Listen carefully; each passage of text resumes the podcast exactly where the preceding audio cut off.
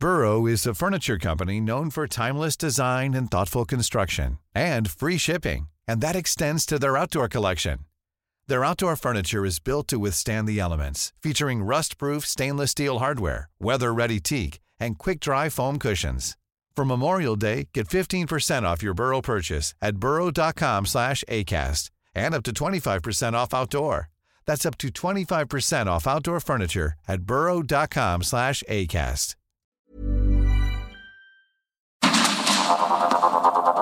Heraldo Media Group presenta Sergio Sarmiento y Lupita Juárez. Información veraz y oportuna con un toque personal y humano. Por el Heraldo Radio, donde la H suena y ahora también se escucha.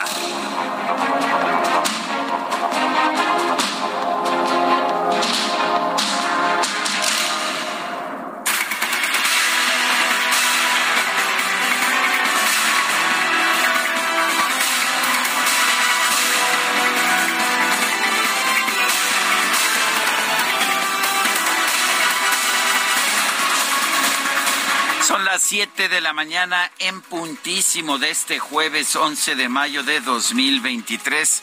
Soy Sergio Sarmiento. Quiero darle a usted la más cordial bienvenida a El Heraldo Radio. Lo invito a quedarse con nosotros para estar bien informado y para pasar un rato agradable. Nos gusta darle a usted el lado amable de la noticia siempre y cuando la noticia lo permita. Y pues información hay muchísima, ¿no es así, mi querida Guadalupe? Efectivamente, ¿cómo estás? Qué gusto saludarte, Sergio, eh, Sergio Sarmiento. Buenos días, amigos. ¿Cómo les va? ¿Cómo amanecieron? ¿Qué tal? ¿Sí pudieron dormir? Yo, la verdad, tengo que confesar que solamente sentí como una sacudida, como un ruido me volví a acomodar, vi que todo estaba bien, que no se movía nada y me dormí muy a gusto, pero pues muchos sí sintieron el temblor aquí en la Ciudad de México. Bueno, que además fueron varios, varios temblores, pero estaremos hablando sobre, sobre ese tema. no sé por qué ya nos están poniendo caritas de que están llorando. ¿Qué? ¿Lo sintieron muy fuerte? Hay gente que sí lo sintió muy fuerte, hay gente que no. Ay, ay, ay, nuestra productora casi desmaya. Pero bueno, ya estaremos platicando. Bueno, pues vamos, vamos entonces a un resumen de la información más importante de este jueves 11 de mayo de 2023. La noche de ayer, miércoles, se registró un sismo magnitud 3.0 con epicentro en la alcaldía Álvaro Obregón. Fue percibido con mucha fuerza por los habitantes de la Ciudad de México, por muchos habitantes de la Ciudad de México. La verdad, yo no me di cuenta. La plataforma digital de alertamiento y gestión integral de riesgos señaló que la alerta sísmica no se activó debido a que el epicentro fue en la capital del país. Bueno, oye, tengo unos amigos que viven en Las Águilas y dicen que estuvo reduro por allá. El Servicio Sismológico Nacional ha registrado por lo menos nueve réplicas de magnitudes menores. La mayoría de ellas fueron imperceptibles.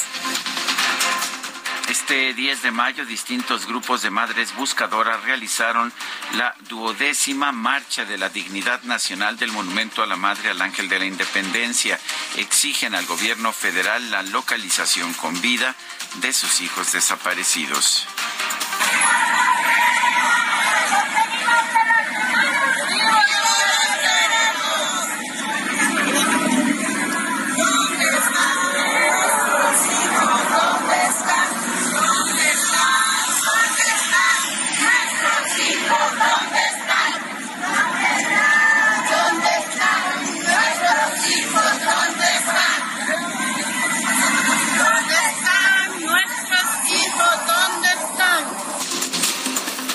Mucho dolor, mucho sufrimiento, decían las madres pues con estos gritos desgarrados, no las oyen las autoridades y no las ven.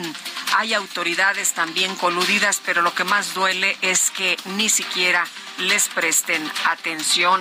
Y a través de Twitter, el gobierno federal señaló que entre enero y abril 2023, la aprobación del presidente López Obrador, por si a usted le interesaba, subió seis puntos para situarse en un nivel de 80%, esto de acuerdo con datos de la encuestadora de las eras de Motecnia. No todo el mundo tiene las mismas cifras según el AMLO Tracking Poll de la empresa Consulta Mitofsky. Eh, ayer la aprobación del presidente López Obrador estaba en 58.2, bastante alta a propósito, pero lejos del 80, el 80%, pero esta fue la cifra que difundió el propio presidente y que difundieron las redes sociales de su gobierno. No, pues dicen que es el presidente más querido del mundo, ¿no? Y cuando presentan cifras a nivel internacional, bueno, lo ubican siempre en los primeros lugares.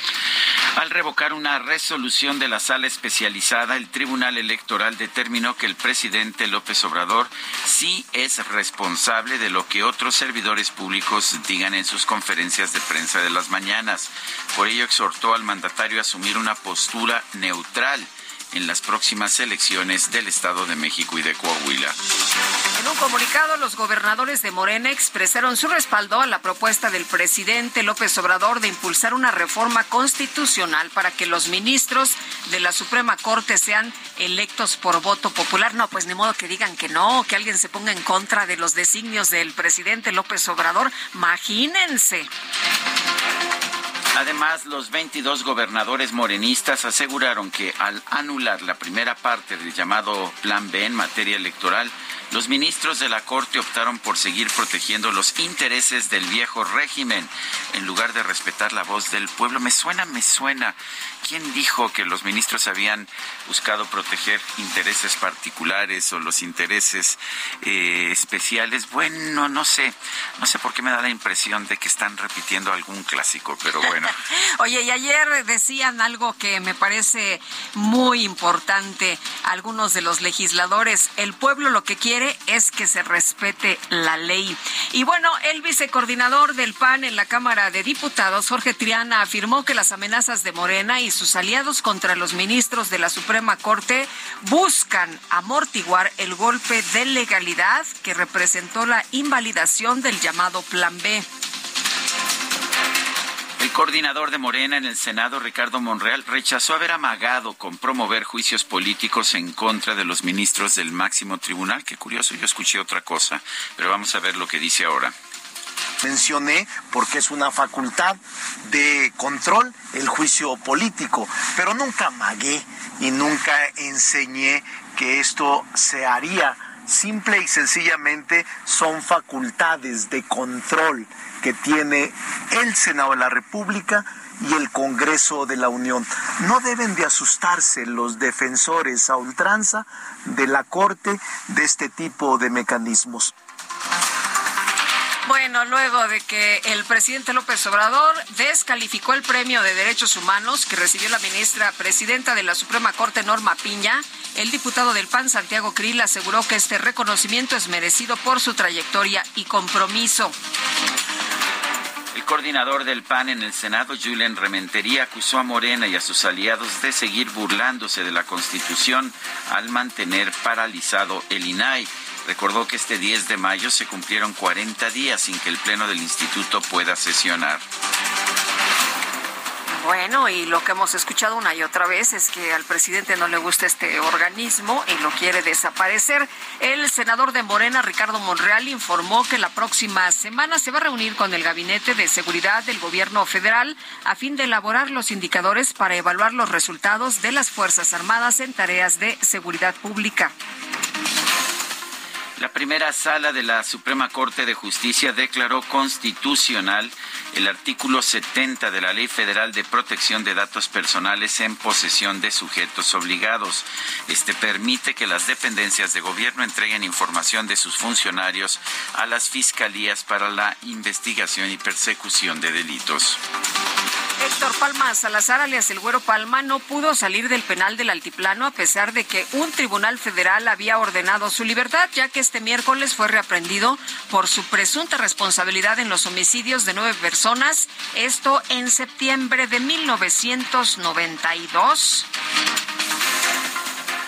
Han transcurrido 31 años de esos homicidios.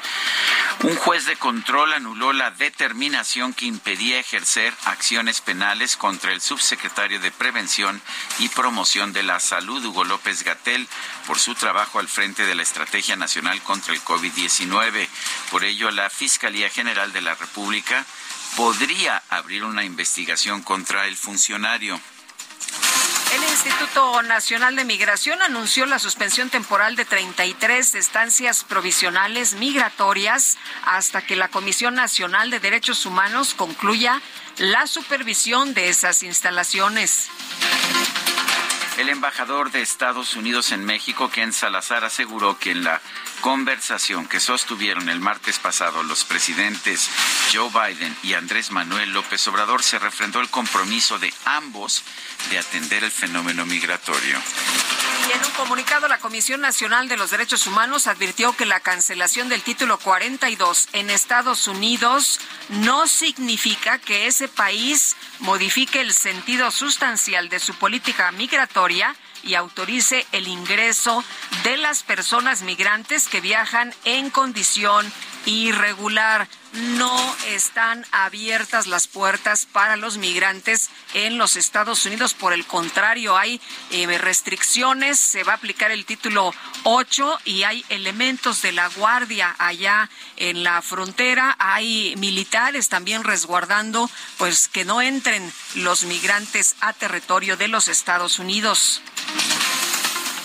Una delegación mexicana encabezada por el jefe de la Unidad para América del Norte de la Cancillería, Roberto Velasco, sostuvo un encuentro con funcionarios estadounidenses en la Casa Blanca a fin de proponer nuevas políticas de colaboración para atender las causas de la migración. Y la Secretaría de Relaciones Exteriores anunció que ante el fin del título 42 tomará todas las medidas necesarias para que los consulados de México asistan y protejan a las personas que lo requieran y se les garantice su acceso al debido proceso migratorio. El expresidente de la Unión Americana, Donald Trump, aseguró que si gana las elecciones de 2024, perdonaría a muchas de las personas que llevaron a cabo el ataque al Capitolio en enero de 2021.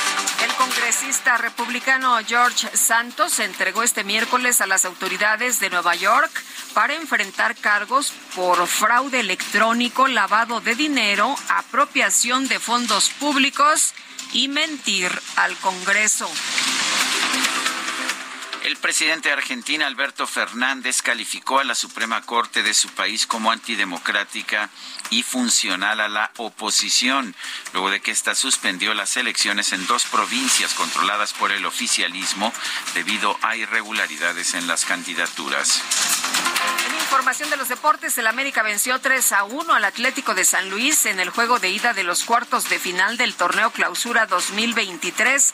Por otra parte, Santos Laguna y Rayados de Monterrey empataron sin goles en el Estadio Corona.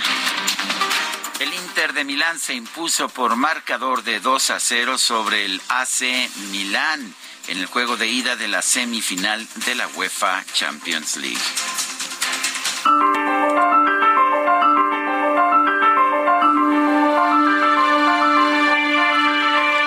Frase del día.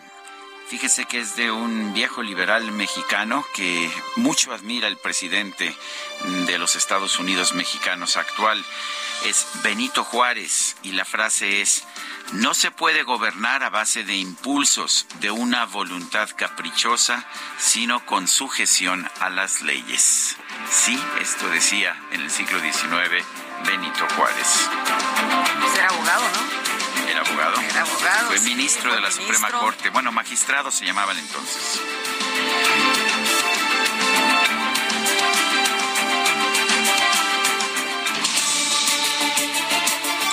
es momento de ir a las preguntas. Ya sabe usted que nos gusta preguntar a muchos de nuestros radioescuchas, les gusta responder lo que preguntamos.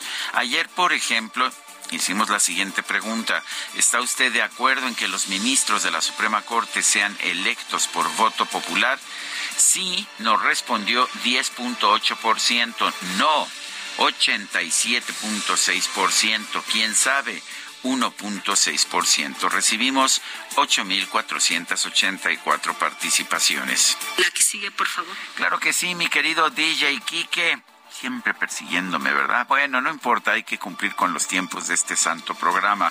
La pregunta de hoy ya la coloqué en mi cuenta personal de Twitter, arroba Sergio Sarmiento, y dice lo siguiente, ¿debe fincarse juicio político contra los ministros de la Corte que votaron contra el Plan B? Sí, nos dice 4.9%, quién sabe, eh, perdón, no, 94.3%. ¿Quién sabe? 0.7%. En 42 minutos llevamos 1.745 votos. Las destacadas de El Heraldo de México.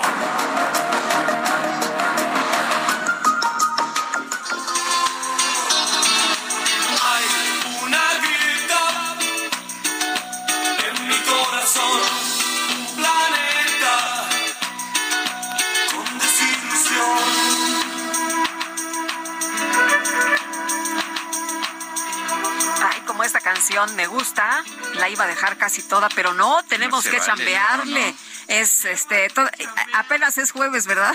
Muy buenos días. Itzel González, ¿cómo estás? Buenos días. Excelente jueves 11 de mayo del 2023. Híjole, venimos desvelados, se sintió, no se sintió, estamos, estamos divididos aquí en la producción, unos lo sintieron muy fuerte, otros no nos dimos cuenta, entonces, ay. ¿En qué zona estás? Gustavo Amadero no se, sintió, nada, pero en el chat nos empezamos a escribir y creo que del susto fue que no me, no me pude dormir porque yo decía, ¿cómo que no lo sentí? Y todos dicen que se sintió bien fuerte, ¿qué está pasando? Híjole, otros nos eh, regresamos a la cama y nos quedamos muy a gusto dormidos. arrullados, arrulló, arrulló el sustito. Otros ni cuenta nos dimos. Sí. Otros ni cuenta. en la Narvarte se sintió espantoso, nos dicen. Yo, yo, tenía que trabajar de noche. Sí, nos dijiste que ya estamos en Televisa y pues ahí creo que... ¿Que ahí no se, sintió? Yo no, yo, a ver, yo no sentí, creo que, que, que, fue... ¿A qué hora fue el primer temblor? A las 11, ¿a las qué? Sí, 10.20. A las 10.20, no, pues ya está, no, ya estaba yo de, de regreso, de regreso en casa. En casa. En la colonia Juárez no se sintió, y eso que es un subsuelo acuoso y muy blando. Pero aquí en Avenida Cuauhtémoc, pues que se sintió fuertísimo, aquí que se, sintió, muy, fuerte. Y sabes qué, miento, miento, y hay que corregir de inmediato. Algunos de mis vecinos sí lo sintieron y... ¿Qué estás en la... es que Cuauhtémoc? no, es la, es la, la colonia Juárez, Colonia Juárez es Reforma Insurgentes. Ah. Sí, allá por allá por, por eso allá por las donde pues, Manifestolandia. Manifesto, donde cierran a cada rato, ¿verdad? Todos los días están cerrando por ahí. Híjole, bueno, pues manifiéstese si usted sintió, cómo lo sintió. 55 20 10 96 47. Cuéntenos cómo lo vivió anoche y pues hay que trabajar este jueves 11 de mayo, así que comenzamos con las destacadas del Heraldo de México. En primera plana, aviación inicia 4T compra de bienes de Mexicana. Arrancaron la compra de activos e inmuebles de la desaparecida aerolínea con la adquisición de un edificio en Jalisco por 162 millones de pesos ya tenemos resueltos todos los problemas de salud y todos los problemas eh, pues ya nos alcanza para, para abrir nuestra aerolínea, ¿verdad? País, sucesión en la UNAM. Graue advierte de injerencia. El rector de la UNAM afirmó que alzará la voz si alguien intenta interferir en la sucesión de la rectoría en la máxima casa de estudios. Ciudad de México, primera etapa. Aztlán abre el 30 de agosto. Va a contar con una rueda de la fortuna de 85 metros de altura, entretenimiento típico de feria y un parque especial con un foro para espectáculos, adelanta Claudia Sheinbaum. Estados Durango fallece por meningitis. Suman 39 personas que han muerto. Reportan a otra paciente delicada. Orbe, primer pangenoma, potencia en el mapa genético. El logro ubicará genes vinculados a las enfermedades. Meta Boxeo cancela la exhibición. Julio César Chávez suspende la pelea ante el terrible Morales por una recaída de su hijo mayor. que mandó un video el chavo, ¿no? Diciendo que no, que está bien, que lo que pasa es que quieren quedar con su dinero, en fin, está Está duro. Y al final de cuentas, pues Julio César Chávez cancela la exhibición con el terrible Morales. Híjole, preocupante. Y finalmente, en mercados, en 22 estados aumenta actividad industrial. Cifras del INEGI muestran que en enero de 2023 la mayor alza fue en el estado de Morelos. Lupita, Sergio, amigos, hasta aquí las destacadas del Heraldo. Feliz jueves. Gracias, Itzel. Buenos días. Son las 7 de la mañana con 19 minutos. Hola, sí, ¿qué música quiere escuchar? Eh, ¿Me puede poner agua en el hoyo? ¿Cuál? Agua en el hoyo. Ah, ya te pasamos.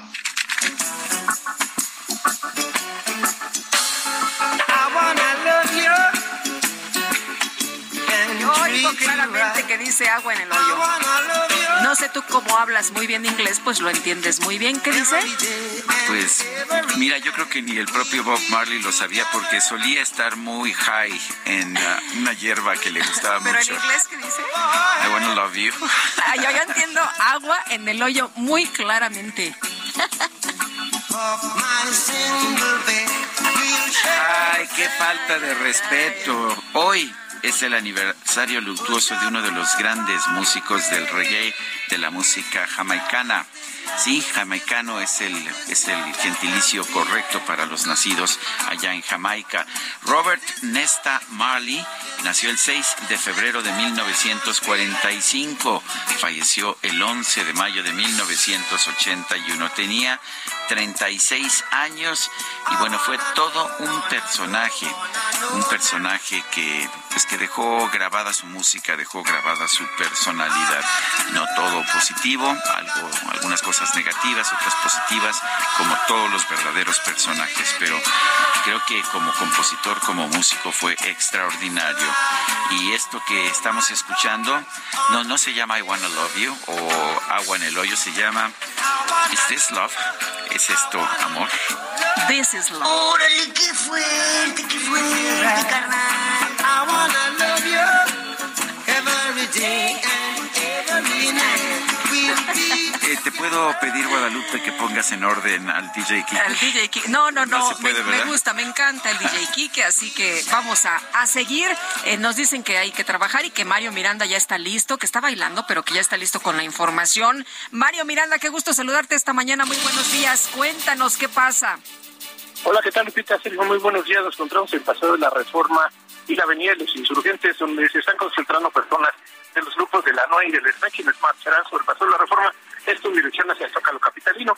En cuestión de habilidad, todavía tenemos abierta la circulación en ambos sentidos de Paseo de la Reforma, así como de la Avenida de los Insurgentes. Se espera que más tarde, unos 15 minutos, partan de este lugar hacia el Zócalo Capitalino, así que a las personas que se dirigen hacia la zona centro hay que tener paciencia debido a que encontrarán esta marcha hacia, hacia el sobrepaseo de la reforma en dirección hacia Insurgentes. Se espera pues un jueves movido, pues como el día de ayer, miércoles, que también fue muy movido por el Día de las Madres y cerró con este temblor, este sismo que se sintió en varias alcaldías de la Ciudad de México, como fue Álvaro Obregón, Magdalena Contreras, Benito Juárez. Eh, fue un, sismo muy fuerte que se sintió en varias alcaldías de la Ciudad de México. Muy bien, Mario, muchas gracias, muy buenos días. Sí, buenos días. Y vamos ahora con Gerardo Galicia. Gerardo, ¿qué nos tienes? Adelante. Reporte de la zona oriente de la capital. Sergio Lupita, excelente mañana. Y ya tenemos afectaciones para nuestros amigos que van a utilizar la calzada Ignacio Zaragoza. El avance es cada vez más complicado si dejan atrás la zona de Guelatao, telecomunicaciones y se dirigen a la avenida Canal de Río Churubusco. Habrá que estar con varios minutos de anticipación. La buena noticia es que ya tenemos elementos de tránsito tratando de agilizar la circulación justo su entronque con el viaducto Río Piedad. Y en el sentido opuesto, el avance es mucho más rápido. Zaragoza se mantiene como buena opción para poder llegar a la zona oriente de la capital. Y por lo pronto, el reporte. Muy bien, Gerardo. Gerardo Galicia, muchas gracias por esta información. Hasta Son las 7, las 7 de la mañana con 23 minutos. Quiero recordarle a usted nuestro número de WhatsApp. Mándenos mensajitos. Eh, pueden ser de voz, pueden ser de texto. 55 2010 96 47. Cuéntenos cómo le fue en estos terremotos, cómo hemos tenido estos microsismos relativa de magnitud pequeña, pero que como tienen su epicentro aquí en la Ciudad de México se sienten mucho más fuertes. No sabemos por qué han surgido, pues de repente estos uh, sismos aquí en la Ciudad de México. Usualmente nos llegaban los movimientos de la costa o de otros lugares del país. Ahora se están produciendo aquí en la Ciudad de México. Le recuerdo también que nos puede dar seguimiento en Twitter en la cuenta arroba Sergio y Lupita, sí, arroba Sergio y Lupita. Le recomiendo también la cuenta de nuestro Heraldo Media Group, arroba Heraldo de México. Vamos a una pausa y regresamos. In be together.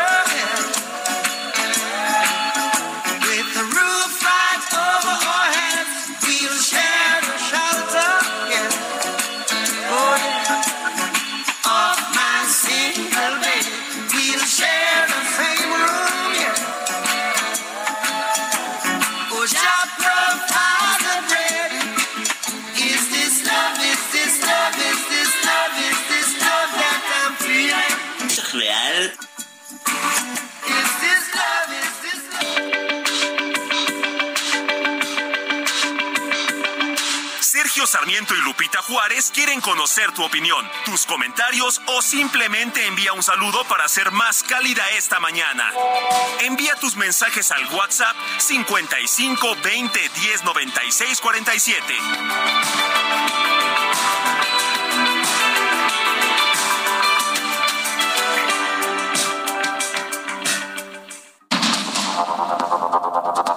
Continuamos con Sergio Sarmiento y Lupita Juárez por el Heraldo Radio.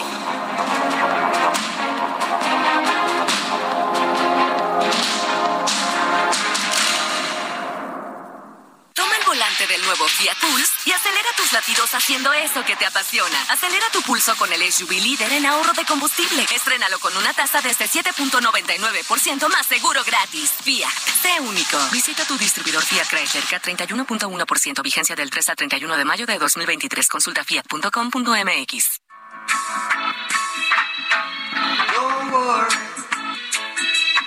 A.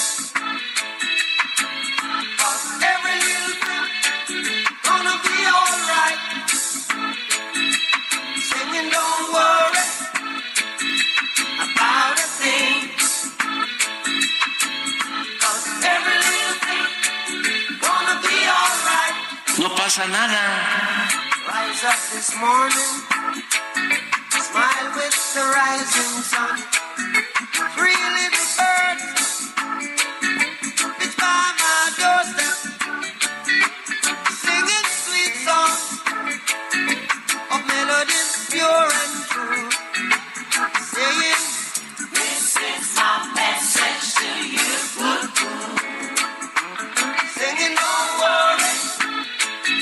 Escuchando música de Bob Marley. Esto se llama Three Little Birds.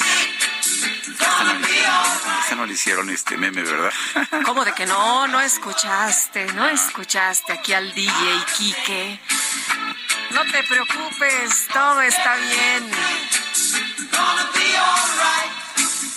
Bien, pues estamos escuchando música de Bob Marley. Es el aniversario de su fallecimiento. Él murió el 11 de mayo de 1981 cuando tenía 36 años y se encontraba realmente pues en, el, ah, en la cúspide de su, de su éxito y de la creación de su leyenda. Se oye bien, se oye bien y la canción, la letra es padrísima, muy optimista, no te preocupes por nada, todo va a estar bien. A veces necesitamos escuchar estas palabras. Y bueno, vámonos, vámonos a los mensajes. Sergio, escuchando tercer grado, mencionan que solo en Bolivia se elige a ministros. Me llevo de inmediato, bueno, dice, me llevo...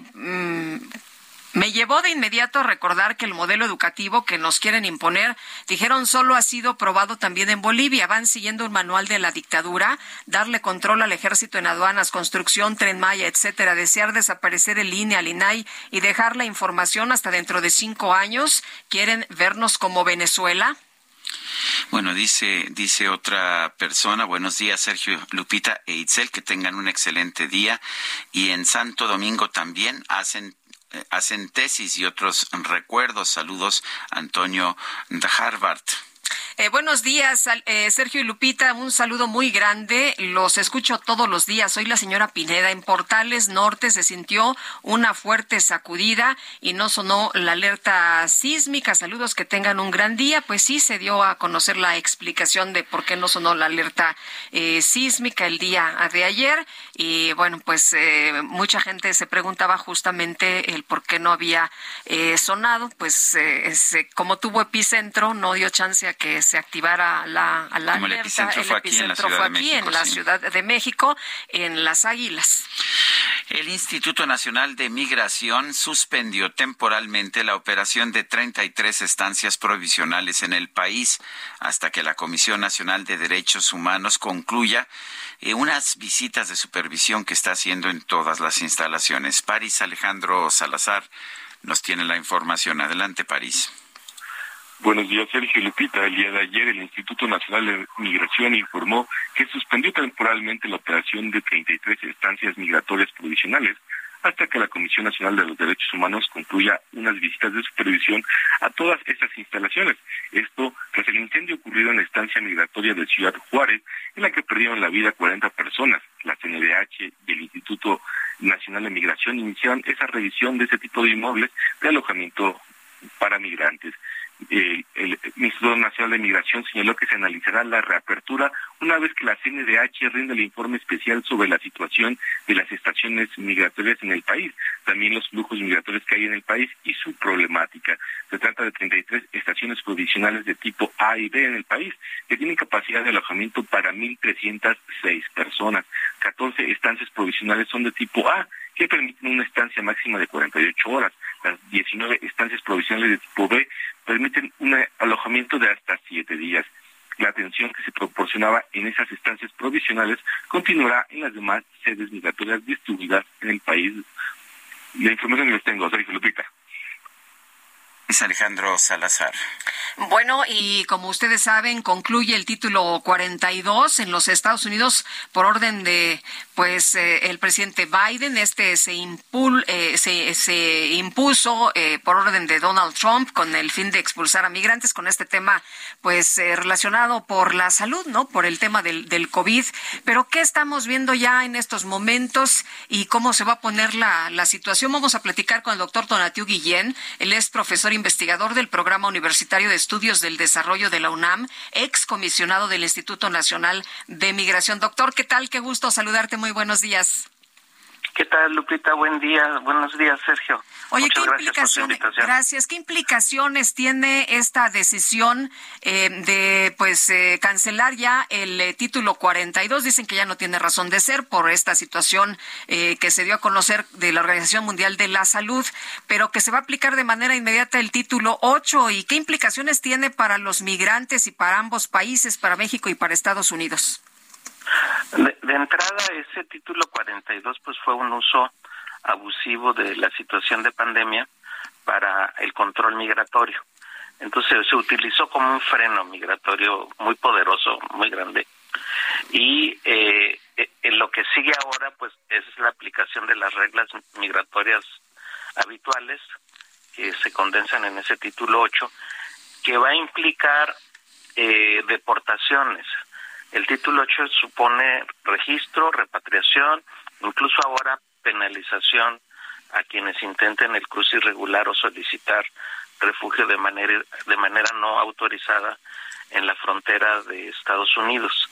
Eh, entonces jurídicamente es más rudo la coyuntura porque igual el efecto es de, de expulsión, de repatriación, con un registro y con una penalización. El, el, la parte para México importante es que México aceptó recibir a, personas expulsadas ahora bajo el título 8. México no tendría por qué haberlo hecho, Estados Unidos tendría que hacer las repatriaciones, pero México acepta estas, estos retornos, especialmente de las nacionalidades de Cuba, Venezuela, Nicaragua y Haití. Entonces va, va a haber ahí un rebote muy grande. Ha ocurrido también de manera pues no tan bien registrada de centroamericanos retorno a México y evidentemente de mexicanos que también ya somos el 40% del flujo. Ese, ese escenario pues nos lleva a una presión muy fuerte en las ciudades fronterizas. En estos días ya está eh, esa tensión, hay un pequeño pico, yo digo pequeño no por que no sea importante, sino en comparación con años, perdón, con meses anteriores, el pico muy grande lo vimos en el segundo semestre pasado, hay otra vez ese, ese pico en estos días, posiblemente sea de, coyuntura, pero lo cierto es que las presiones para las ciudades fronterizas, para la atención humanitaria de estas personas y sobre todo que no hay un, un claro marco jurídico de protección en México, pues lo deja en condiciones muy vulnerables a toda esta población que intenta ir y la que está siendo ya regresada en estos días. Eh, exactamente cuál es la diferencia eh, ya para la expulsión de los migrantes en el título 42 y en el título 8. Leo en el título 8 que, que se puede hacer una immediate removal, una remoción, una deportación, pero que tienen que ser registrados los, eh, los migrantes. En el título 42, creo, hasta donde puedo ver, hay una expulsión, pero no se registran siquiera los migrantes. Eh, en términos prácticos, ¿cuál es esa diferencia? ¿Qué significa para los migrantes? Dicho de manera muy simple, es el mismo retorno, muy rápido, pero en el título 42 sin registro. O sea, las personas entraban, las expulsaban, volvían a intentarlo, las volvían a expulsar, sin responsabilidad realmente, no, no, salvo pues que pasara algo que se agotaran las personas en, sus intentos, pero no había un registro formal. Incluso ni del lado mexicano tenemos un registro formal claro de, esta dinámica. Y, el, y, a diferencia del título 8, sí va a registrar a las personas, sí les va a generar un expediente, incluso con biométricos. Entonces, cuando pasa eso y, y son regresados, por cierto, este, ya está sucediendo que quienes intentan por por Texas se regresan por California. Está, está pasando este tipo de, de, de, expulsiones, pero ya con un expediente en donde si lo vuelven a intentar ya es materia de, de causa penal, o sea, es casi un delito. No, no, bueno, casi es un delito. Y, de, y, y en el primer intento es el registro y es la, la pena de no volver a poder intentarlo formalmente en cinco años. bueno, hasta grillete electrónico dijeron que iban a poner, ¿no? Esos son para los que sí logran algún tipo de, de ingreso y que hay alguna probabilidad de solicitud de asilo, pero es una franja pequeña del total. Esas son las excepciones que sí que sí están ocurriendo. Hay excepciones de este tipo porque lo evalúa el oficial de, de, migración y, da esa posibilidad, pero hay, hay los que también escapan, que también está ocurriendo eso, y, y se está convirtiendo en una situación de esas, con esas características de una formalización muy dura de la frontera y detenciones y, y expulsiones, una franja en la frontera muy pequeña de que tienen alguna oportunidad, pero sobre todo la realidad son los rechazos. Es, esa es la, la parte dura expulsiones a México. Ah, hay una parte positiva de todo esto que son la ampliación de la aplicación vía remota, la, aplicación CBP One, que va a tener pues más capacidades de atención, nos han dicho. Hasta ahora no funciona. Este, la gente que conozco que la ha bajado y que ha tratado de utilizarla, aunque sea para probarla, me dicen que, que no funciona. Tiene, tiene muchas limitaciones, pero tiene cierto margen de operación en, en, en, el área de, Baja California, por ejemplo, que la acabo de revisar ayer, estaban con cerca de 100, 100 150 personas por día, que sí tenían cita. Y se supone que en esta semana, con la mejora, podrán avanzar hasta, hasta, ese es un punto que hay que revisar, hasta mil por día. Entonces sí va a haber un flujo autorizado para ponerle esa palabra. Y luego hay el otro el otro instrumento que es bueno, que hay que ver también de qué tamaño, que son los centros regionales de procesamiento. Primero se anunciaron uno en Guatemala y otro en Colombia, que van a tener esta función de atención, y, y se avisaron ahora de muchos más que se van a instalar en, a lo largo de seguramente América Latina, incluyendo México posiblemente. Si eso ocurre, pues el, el, lo que se está haciendo son herramientas para bajarle la presión a la frontera, para abrir mecanismos de reunificación familiar que me parece valioso, eh, sobre todo Centroamérica y Colombia, eh, lo ha anunciado, y eh, pues evitar los viacrucis en la escala que los conocemos. Creo que no no no se va a reducir enormemente y se va a eliminar tajantemente los flujos, pero lo cierto es que estas herramientas pueden tener un lado positivo, aunque la realidad es que quien llegue a la frontera tiene también derecho de solicitar refugio, pero van a ser eh, expulsados a México en su gran mayoría. Eh, doctor, el eh, cambio de discurso, ¿qué te parece? Este de vengan todos, no hay problema, aquí habrá trabajo, pueden circular libremente, al no vengan a México, como lo dijo el presidente hace unos días, es peligroso y recordó el secuestro de migrantes en Matehuala. Pues es un, un cambio de discurso, un cambio de política que comenzó con los acuerdos con Trump en junio del 19, en donde dimos un giro muy radical de lo que se pretendía inicialmente de renovación de la política migratoria y el giro fue al otro lado una militarización muy muy marcada al grado de darle atribuciones de control migratorio a la Guardia Nacional y de hecho militariza buena parte de la operación del Instituto Nacional de Migración y construimos una política muy severa de, de contención, de detenciones, de, de repatriaciones, que en, en, el, en la relación entre el Estado mexicano y inmigrantes generó pues un precedente muy negativo de, de choque, de confrontación, y, y agrego ahora que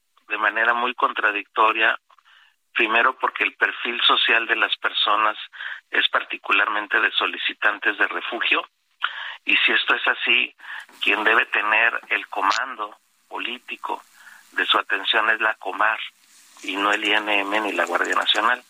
Y la ley que se debe aplicar es la ley sobre refugio, protección complementaria y asilo político. Esa ley es la que debiera dominar en el escenario y, y bajarle lo que hemos hecho de, de, hostigamiento y de presión y de hostilidad y de detenciones a, a, a, las personas en tránsito ahora en México y nos hubiéramos evitado situaciones como la de Juárez, por ejemplo. Sí. No, no hubiera, no hubiera necesidad de ese tipo de, de escenarios. Muy bien, pues doctor, muchas gracias por platicar con nosotros esta mañana. Muy buenos días. Gracias a ustedes. Buen día. El Gobierno de México, a través de la Secretaría de Relaciones Exteriores y de la Unidad para América del Norte, ha dado a conocer que se van a reforzar las acciones de protección consular a los migrantes tras el fin del llamado Título 42. Andrés Ramírez Silva es coordinador general de la Comisión Mexicana de Ayuda a Refugiados, la Comar. Andrés Ramírez Silva, gracias por tomar nuestra llamada. Eh, cuéntenos, eh, cuéntenos en primer lugar, ¿cuál es la, la situación en estos momentos para, para los refugiados? Tengo entendido que, pues a duras penas, con los recursos que tienen, están pudiendo procesarlos, están pudiendo atenderlos. Muy buenos días, Sergio Lupita y todo su auditorio. Sí, la verdad es que la situación ha sido compleja. Desde que nosotros llegamos incrementó notablemente el número de personas que llegaban a nuestro país a solicitar la condición de refugiado. Ya el año pasado llegaron de 120 países de origen, ya desde el año 2021 llegaron más de 100 mil personas cada año a solicitar la condición de refugiado, en el 21 130 mil, en el año pasado casi 120 mil. Nos colocamos ya en el tercer país del mundo con el mayor número de personas solicitando asilo a nivel mundial, solo después de los Estados Unidos y Alemania. Este año, después de cuatro meses, ya hemos rebasado en 24% el récord del año anterior, con 49, 48.970 personas, de casi 50.000 en solo un tercio del año, con lo que pensamos que la perspectiva podría ser llegar prácticamente a casi 150.000 si seguimos ese ritmo. Si a eso agregamos el tema este justamente del tema de la del término del título 42 hoy en la medianoche, pues sí se avisora la posibilidad de que haya flujos aún mayores que no necesariamente vayan a solicitar la Comisión de Refugiados porque justamente son flujos que lo que pretenden es estar entrar a Estados Unidos. Desafortunadamente hay mucha manipulación. Muchas de estas personas creen que van a entrar como pedo por su casa justamente al terminar el título 42, eh, pero esto no significa de ninguna manera que esto es lo que va a ocurrir. Las autoridades americanas han sido muy claras, contundentes en señalar de que de lo que se trata es de favorecer una migración ordenada, regular y segura, pero por el contrario se trata al mismo tiempo de evitar a toda costa que continúen flujos irregulares, no permitirán cruces por fronteras ilegales, de tal manera que se prevé que va a haber un rechazo de muchísima gente y en el caso específicamente de los de los nicaragüenses, haitianos, cubanos, eh, y venezolanos, estos serán rechazados a nuestro país, no serán deportados a su país de origen, por lo que desde luego puede haber potencialmente la posibilidad de que muchas de estas personas rechazadas acaben por solicitar la Comisión de Rescate en México. Vamos a estar monitoreando el asunto muy de cerca, porque tampoco podemos especular. Ya tuvimos la experiencia en el caso del MPP, que fue iniciado a fines del 2018 que a final de cuentas más de 70 mil personas que tenían que esperar el procedimiento en México no acabaron solicitando la condición de refugiados, esperaron al procedimiento de los Estados Unidos, a pesar de que allá es mucho más largo que el procedimiento acá. Sí, los recursos nuestros son limitados y si esto se aumenta de esta forma que estoy señalando, pues sí la situación sería muy complicada para la comarca.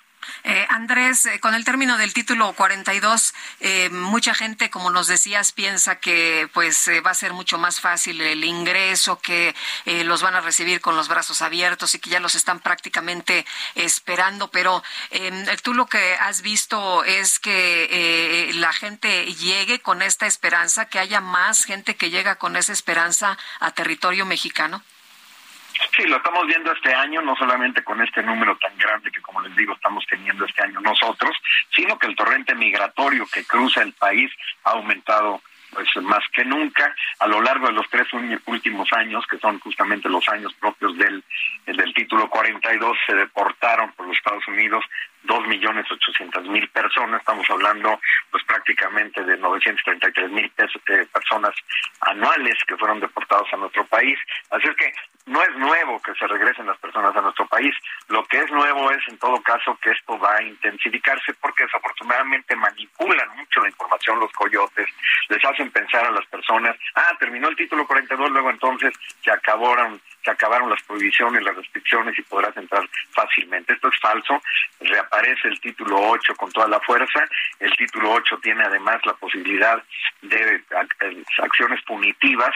Las personas que sean eh, atrapadas por una patrulla fronteriza vigorizada, fortalecida, pues lógicamente van a ser no solamente rechazadas, sino se les prohíbe entrar en cinco años y no se permite entrar ya ni siquiera por frontera legal y aquel que intente nuevamente pues puede tener incluso acciones penales. Entonces, sí la situación es compleja y no necesariamente las personas tienen esta información porque bueno, finalmente escuchan también por la desesperación que estas personas tienen, pues escuchan lo que quieren escuchar también, porque bueno, se propaga muchísimo por parte de los coyotes esta mala información y esto es lo que genera esta situación. Sin embargo, puede ocurrir, y esto es, digamos, por sentido común, que una vez que las personas se den cuenta Ahorita es porque estamos en la víspera y esto no ha empezado. Y cuando empiece, pues va a ser, digamos, en las primeras semanas tal vez. Pero tan pronto como las personas se den cuenta que no va a ser fácil entrar a los Estados Unidos, que son solamente aquellos que van a tener una cita legal a través de la plataforma del CBP One, y aquellos que puedan llegar tras haber sido negados su solicitud en otros países, los únicos que los van a dejar acceder al, al credible fear en los Estados Unidos, pero que los demás van a ser expulsados o deportados, pues probablemente eso desestimule las llegadas masivas de personas, o al menos en la misma proporción que están llegando. Bueno, pues yo quiero, yo quiero agradecerte, Andrés Ramírez Silva, coordinador general de la Comisión Mexicana de Ayuda a Refugiados, el haber conversado con nosotros para tratar de entender este tema, este cambio en pues el ambiente migratorio por el cambio de título que se va a aplicar a los migrantes ilegales. Gracias, Andrés. Gracias a ustedes. Buenos días. Bueno, pues eh, eh, vamos a ver, yo, la, verdad es que el título 8 estaba yo viendo la información disponible, nunca dejó de estar vigente en Estados Unidos, muchas de las deportaciones se hacían bajo el título 8 y el título 8 tiene pues consecuencias adicionales. Una vez que eres expulsado bajo el título 8, eh, queda registrado, no se te vuelve a dar una visa, una visa legal y esto pues son consecuencias que hay que tomar en cuenta. Siete con 54, nuestro número para que nos mande mensajes de WhatsApp es el 55 20 10 96 47. Regresamos.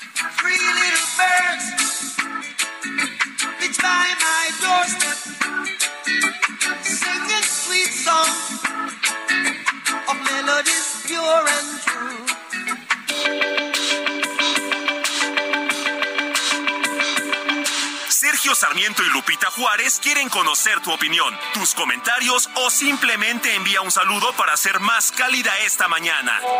Envía tus mensajes al WhatsApp 55 20 10 96 47.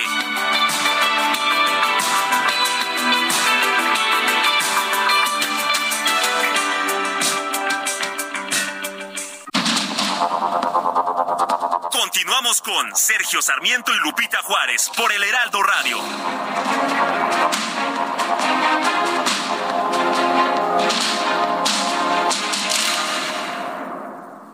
Toma un minuto y piensa en tu momento favorito. En tu graduación, por ejemplo. Ahora piensa en todas las empresas que se necesitan para hacerla posible. Las que rentan los salones, las que hacen la comida. Las empresas al comprar y vender entre sí generan economía para miles de familias. Cierto. Radio y Televisión Mexicanas. Voz de las empresas. Consejo de la Comunicación.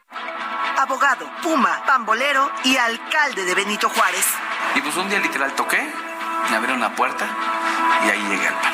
La seguridad pública es la carta de presentación de Santiago Taboada. Un equipo de trabajo que logró reelegirse, en mi caso, con más del 70% de la aprobación de la gente. Para nadie es un secreto que quiere ser jefe de gobierno. Yo difiero mucho con el gobierno desde que yo decidí levantar la mano para gobernar esta ciudad, pero hay que llevar muchas cosas de las que hacen en Benito Juárez a toda la Ciudad de México. En perfiles CDMX de Heraldo Media Group, Santiago Taboada, alcalde en Benito Juárez, este jueves, 12 horas. Reporte H, solo por Heraldo Televisión.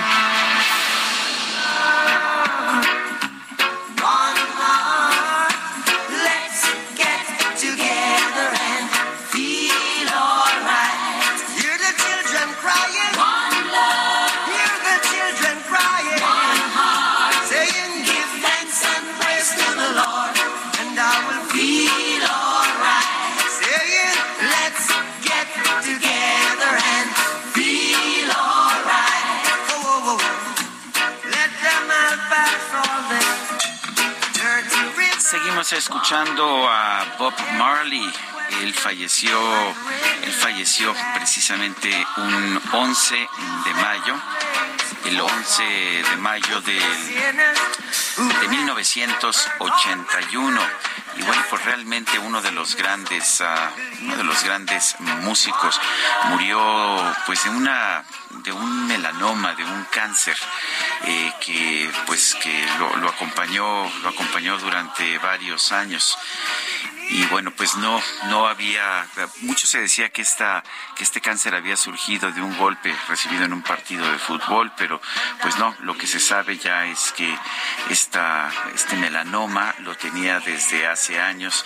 Y también es cierto que Marley rechazó que se le amputara el pie donde tenía la enfermedad y bueno pues esto hizo que, eh, después de cierto tiempo la enfermedad se distribuyera por todo su cuerpo. Citó sus creencias creencias religiosas para rechazar esta amputación. Falleció el 11 de mayo de 1981, así lo recordamos todavía con canciones como One Love, esta que estamos escuchando, Un Solo Amor.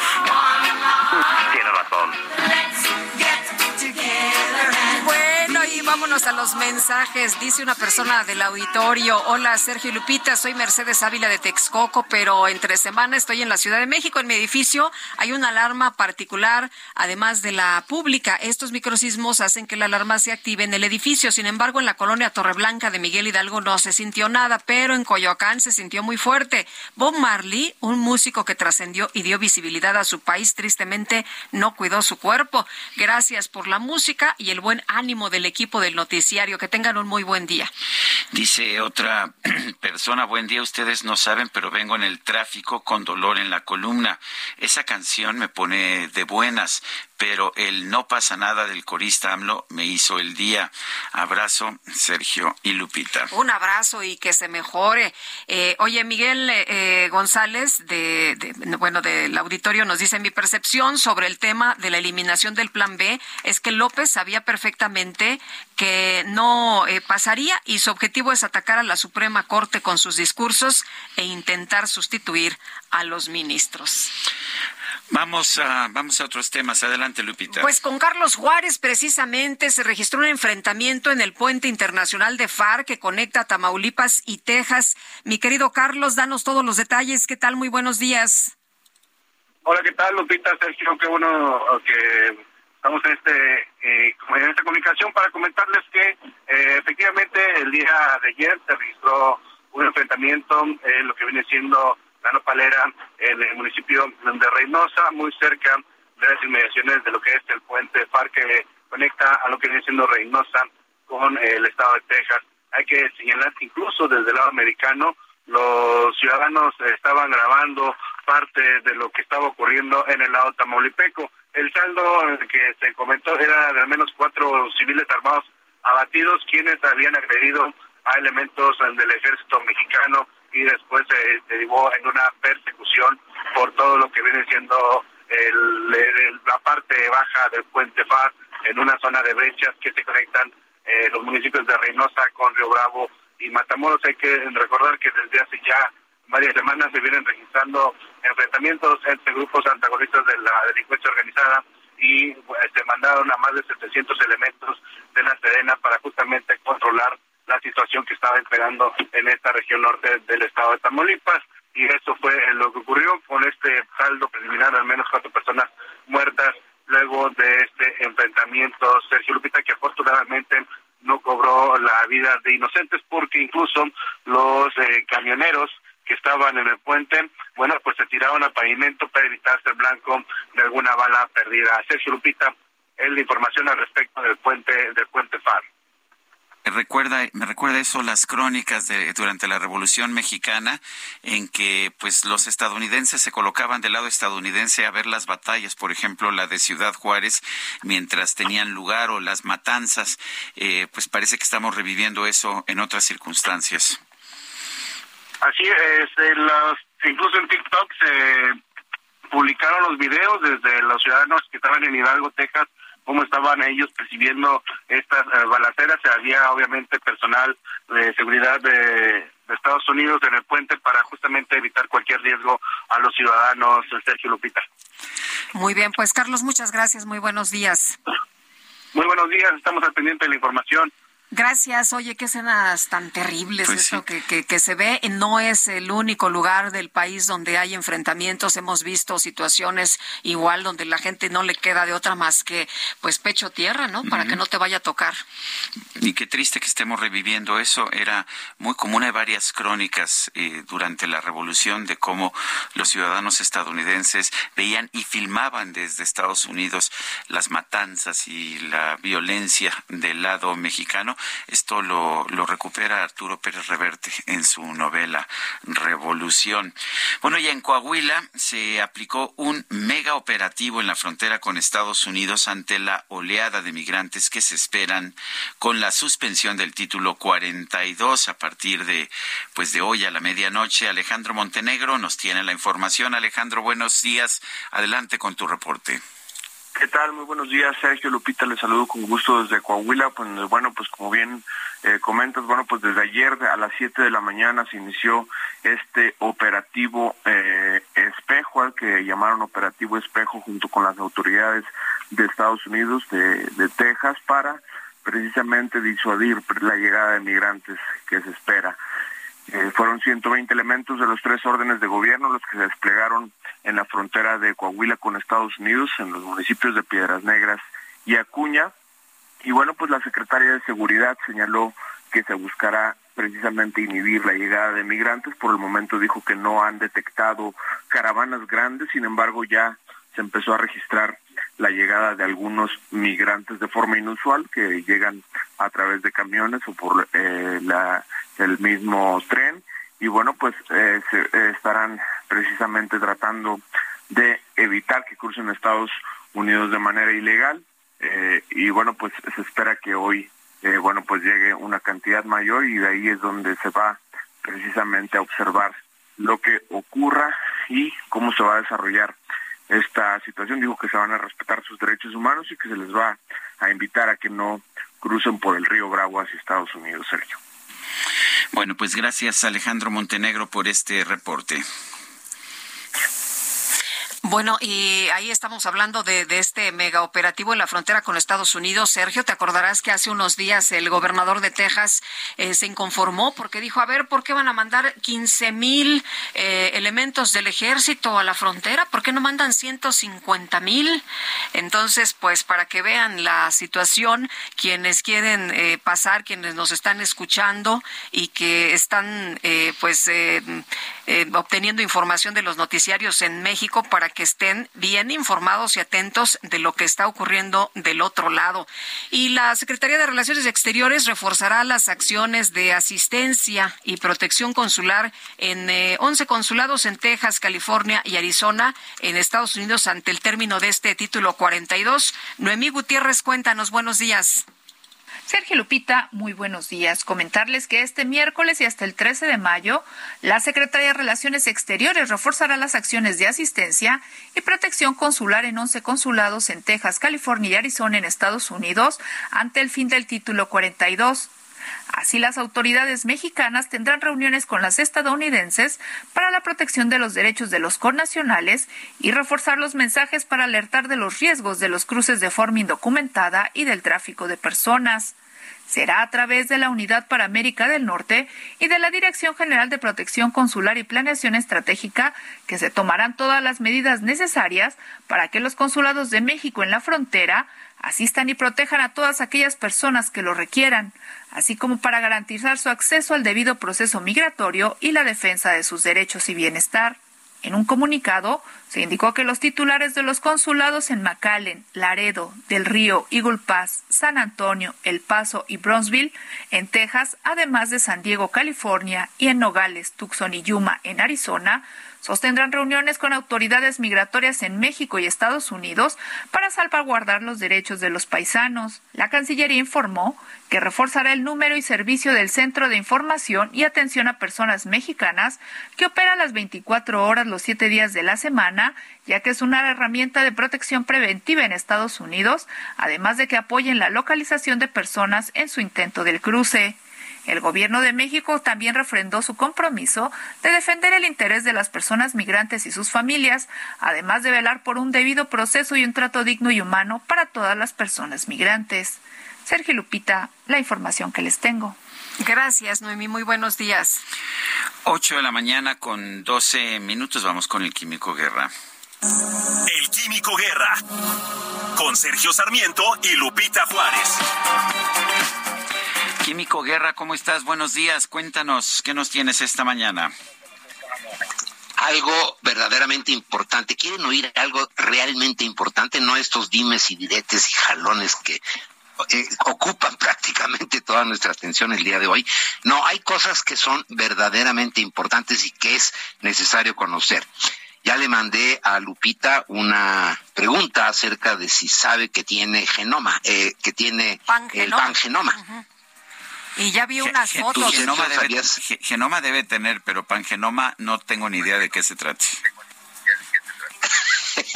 Bueno, pues fíjense que después de más de 20 años de que los humanos pudimos echarle un ojo por primera vez al genoma humano, ¿se acuerdan que fue todo un evento con Bill Clinton, ¿no? Cuando se da a conocer precisamente el genoma humano, fue cuando nos caímos de la silla los humanos, cuando supimos que compartíamos el 70% de nuestro genoma con las moscas. Híjole, esto hirió nuestro orgullo humano, ¿no? Pero nos reveló también mucho de lo que son las bases de la vida. Pues fíjense que ahora científicos de la Universidad de Washington en Seattle, encabezados por el doctor Ivan Eichler, uno de los líderes del consorcio de referencia del pangenoma humano, es una unión de universidades de todo el mundo, de grupos de científicos que están en este consorcio, han destrabado el siguiente nivel después de 20 años, el pangenoma humano en cuatro estudios publicados ayer 10 de mayo, Sergio Lupita. Fíjense que es la primera vez que yo veo que en una revista de la trascendencia de Nature o de Science haya cuatro artículos en el mismo número del mismo tema. Seguramente los hay, solamente que yo no los conozco, porque sí es algo extraordinario, ¿no? Pues en estos cuatro estudios los investigadores del consorcio describen este logro y las consecuencias del mismo y la nueva biología que la ciencia puede aprender del pangenoma. Este nuevo libro de vida humano le permitirá a los investigadores explorar los tipos de variaciones genéticas que no habían podido ser examinadas nunca antes como grandes trozos de ADN. ¿Se acuerdan que nos dijeron, bueno, pues ahí también hay una parte que le llamaron la basura genética? ¿No? ¿Por qué? Porque pues no le encontraron para qué servía, dijeron, pues a lo mejor hay una especie como de desperdicio ahí de basura genética. Muchos en ese entonces pensamos, no, no creo que la naturaleza tenga ahí basura a propósito, ¿no? Bueno, este, eh, eh, estos grandes trozos que estaban de ADN duplicado, perdido o rearreglado. Este trabajo, Sergio Lupita, posiblemente permita revelar más detalles acerca de los orígenes genéticos de las enfermedades cardíacas, por ejemplo, la esquizofrenia y otras enfermedades. Este pangenoma que se da a conocer el día de ayer, Sergio Lupita, le suma 119 millones de bases de ADN al genoma existente hasta ayer. Mucho de este ADN se encuentra en secciones nunca antes exploradas en el genoma conteniendo múltiples copias de genes duplicados de otros genes que vienen de otras partes del ADN y nos vamos a explicar por qué y para qué sirven. El doctor Aisler dice que estos, estas partes duplicadas cambian mucho más rápido que las porciones no duplicadas del genoma.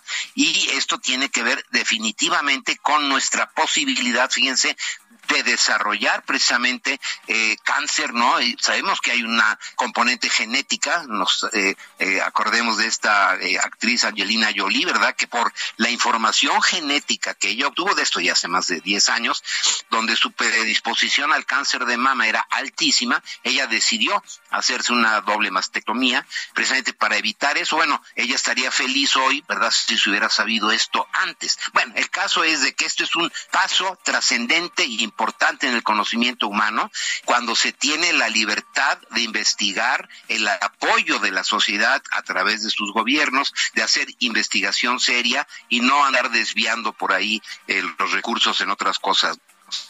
Yo creo que esto es una noticia importante, seguramente no es ni sexy ni glamurosa, ¿no? Dentro de todo lo que estamos viviendo hoy, pero es algo que va a pasar a la historia. El día de ayer se publica el pangenoma humano, Sergio Lupita. Bueno, pues eh, eh, interesante, realmente químico y como siempre, gracias por esta información que no sale en ningún otro lado y que pues es muy importante para todos. Buen día, Sergio. También para ti, Lupita. Gracias, Químico. Muy buenos días. Bueno, eh, ayer en la noche, ¿qué tal? Muchos sintieron un eh, sismo. En algunos otros lados no se sintió nada. En algunos lados se sintió, pues, como un jaloncito y hasta ahí. Pero. Y, alguien en la República Popular de Coajimal, Panamá, se dio la vuelta y se volvió a dormir. Sí. bueno, vamos a preguntarle a alguien serio, eh, conocedor de estos temas. Porque además de estos sismos que están teniendo su epicentro en la Ciudad de México. Microsismos, ¿no? Vamos a ver de qué se trató. Sergio Almazán Esqueda, expresidente de la Asociación de Ingenieros de Minas, Metalurgistas y Geólogos de México. Qué gusto saludarte de nuevo. ¿Cómo estás? Muy buenos días.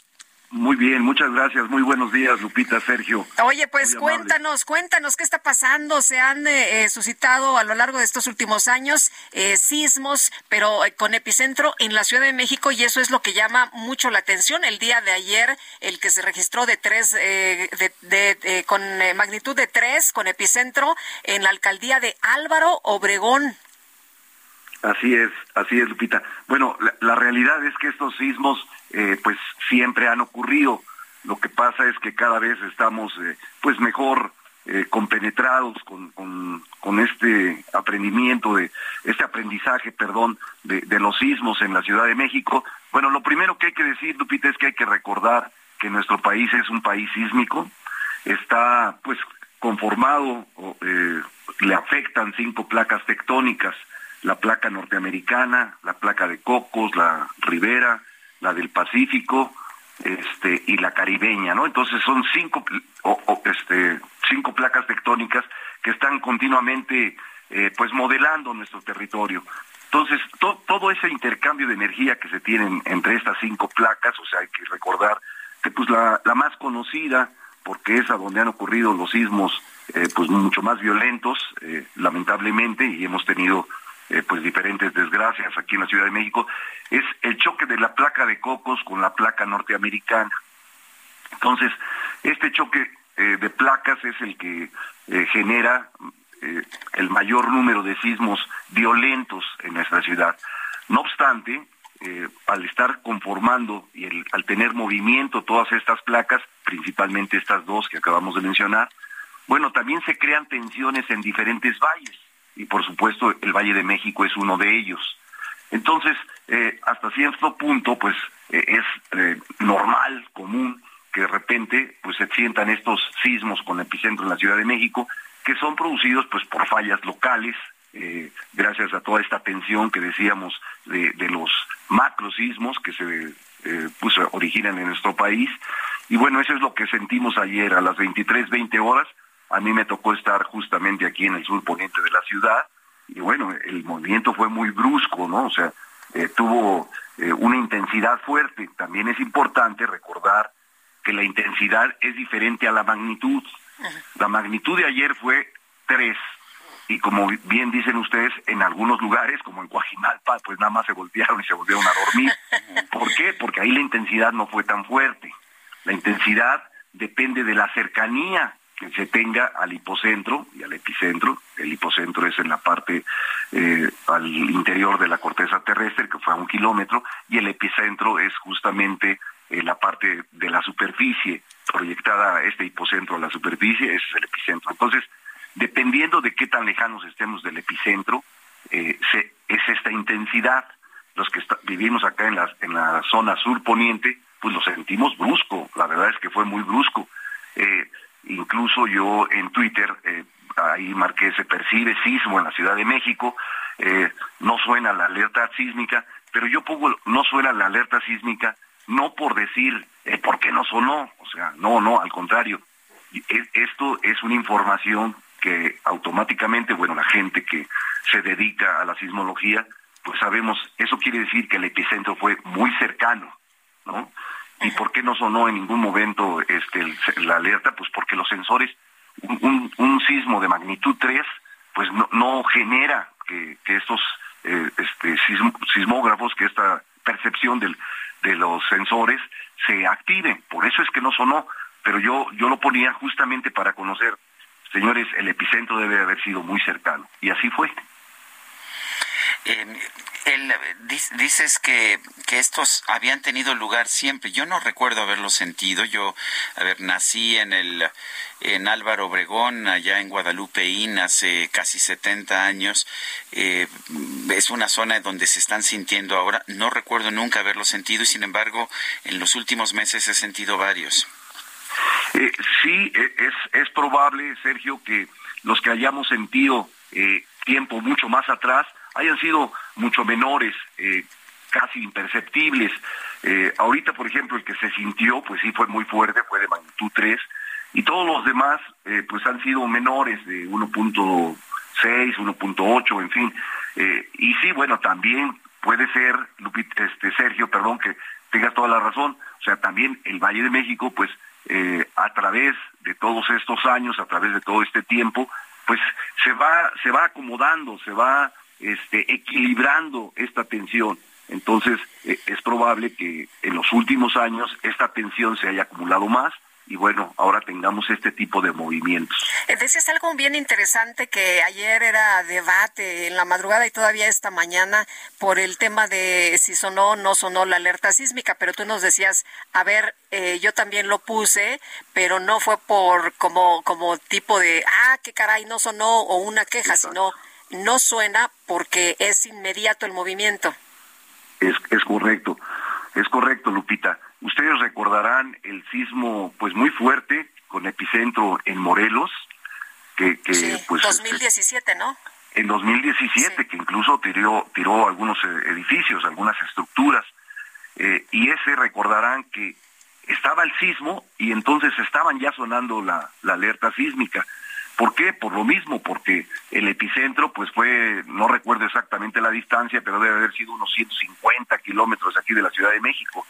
Mientras que el sismo que ocurrió en Chiapas de magnitud 1 suena la alerta sísmica como dos minutos antes.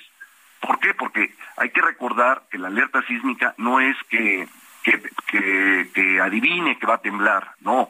La alerta sísmica se, se, se vota, se desata, se, se, se, se manda la, la, alerta una vez que ya tembló sí. en algún lugar en Muy bien. el, el, epicentro. Entonces, por eso es que aquí, sí. cuando el epicentro es en la Ciudad de México, pues prácticamente imposible pues, que sonara la, la alerta. Con eso nos quedamos. Y menos con esa magnitud. Eh.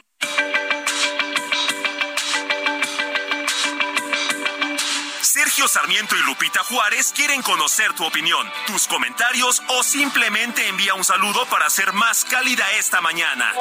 Envía tus mensajes al WhatsApp 55 20 10 96 47.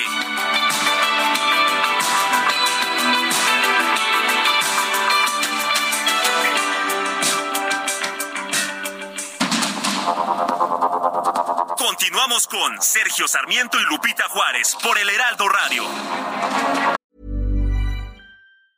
Burrow is a furniture company known for timeless design and thoughtful construction and free shipping, and that extends to their outdoor collection. Their outdoor furniture is built to withstand the elements, featuring rust-proof stainless steel hardware, weather-ready teak, and quick-dry foam cushions. For Memorial Day, get 15% off your Burrow purchase at burrow.com slash ACAST and up to 25% off outdoor. That's up to 25% off outdoor furniture at burrow.com slash ACAST.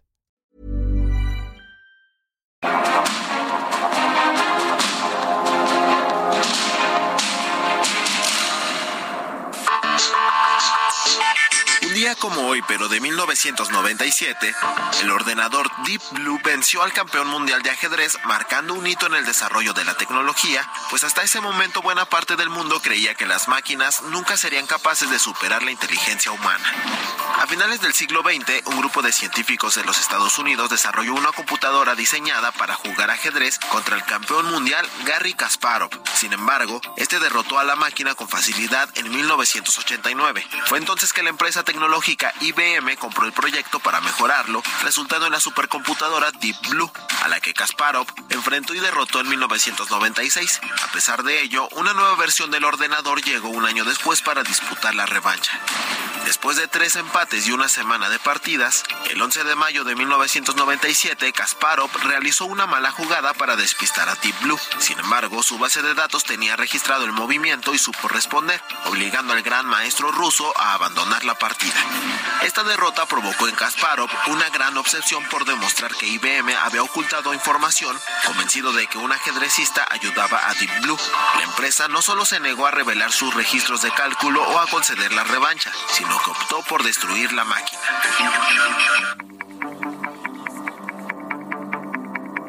Jaque Mate con Sergio Sarmiento.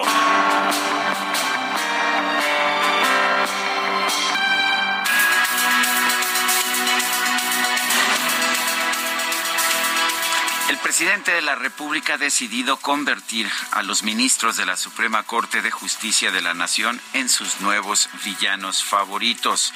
En esta mañana le ha dedicado buena parte de su conferencia de prensa a atacar precisamente a los ministros de la Corte. Los acusa de ser privilegiados, de ganar más que él de gozar de enormes privilegios. La verdad, sin embargo, es que a nadie le conviene tener ministros que sufran dificultades económicas y que estén, por lo tanto, sujetos a las presiones económicas y de otros tipos que puede ejercer el poder ejecutivo. Vale la pena señalar, por otra parte, que aunque el presidente de la República dice que todo el mundo debe ganar menos que él, la verdad es que él gana mucho más que los demás porque pues vive en un palacio sin tener que pagar renta, porque se le pagan todos sus traslados, eh, todo el apoyo que él recibe, eh, ese, todo ese apoyo no se contabiliza en su sueldo.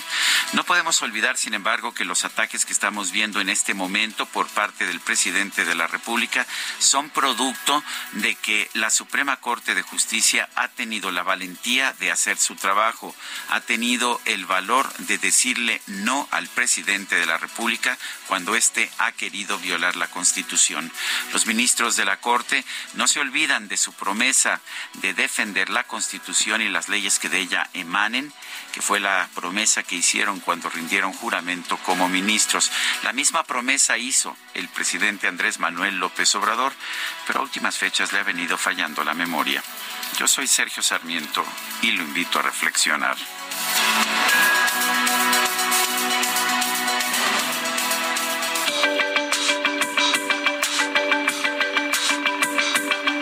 Sergio Sarmiento, tu opinión es importante. Escríbele a Twitter en arroba Sergio Sarmiento.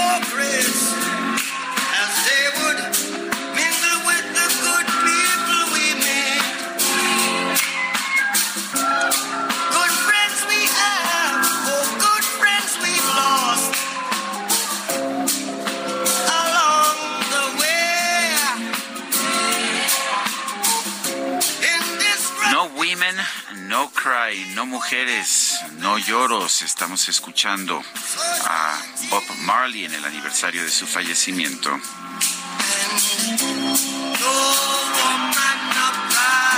Bueno, pues vámonos, vámonos a los mensajes. Nos dice una persona de nuestro auditorio, buenos días, es preocupante que una persona no tolere el triunfo de los demás y es aún peor cuando esa persona es un presidente. AMLO es una persona resentida que al parecer nunca logró nada en su vida y hoy trata desde el poder sentirse exitoso.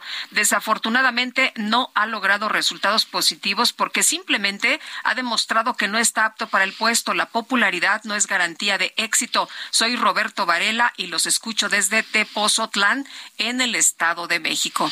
Dice otra persona, buenos días, les envío un cordial saludo desde Tuxtla Gutiérrez, Chiapas.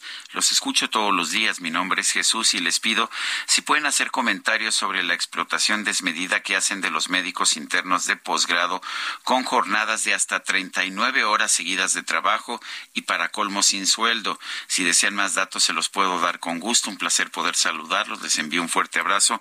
Yo en distintas ocasiones he expresado mi rechazo a esta explotación indebida, sí, en que pues eh, los médicos internos tienen que estar despiertos eh, 24, 48 horas. Y es inhumano. Es absolutamente inhumano y todavía pues pueden ser responsables por la pérdida de, de alguna vida. Por supuesto que hay que señalar la pues la insatisfacción, la, la, el rechazo a este tipo de prácticas. Oye, por cierto, está Javier Tello, analista en políticas de salud. Y Javier, antes de entrar a, a, en la materia, ¿cómo ves esto que nos reportan, eh, esta situación, estas jornadas, pues eh, tan, tan, pesadas ¿sí? para los eh, residentes, para los internos de pregrado? Eh, Lupita, Sergio, buenos días. Sí, mira, este, este ha sido un tema que ya es histórico. Eh, ha sido un debate porque no es en México, eh, ha sido en, eh, es en, todos los países. sin embargo, en algunos se ha legislado más. es un uh, balance entre varias cosas de, de, vicio. Uno, ¿es necesario que yo esté más tiempo en el hospital para adquirir más práctica? O por el otro lado, necesito descansar para estar alerta siempre en todo momento, ¿no? Y, y, existe una falsa creencia, sobre todo entre los médicos de algunas generaciones, que como yo sufrí así, tengo que hacer sufrir igual a los médicos que siguen. Entonces, bueno, en algunos lugares como en Estados Unidos ya se pusieron eh, horas límite para que los médicos de pregrado y de posgrado estén trabajando de manera continua por la seguridad misma de los pacientes y de su salud.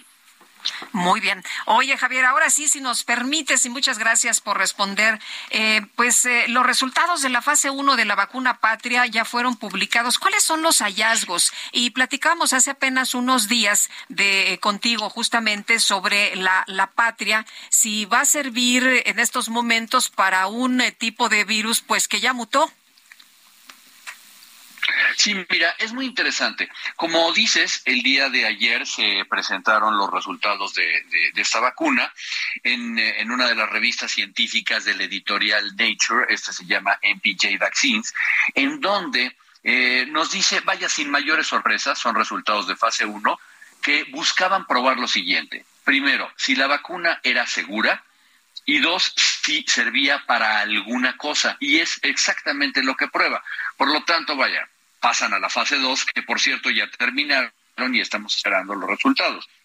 ¿Qué, qué es lo que hicieron aquí?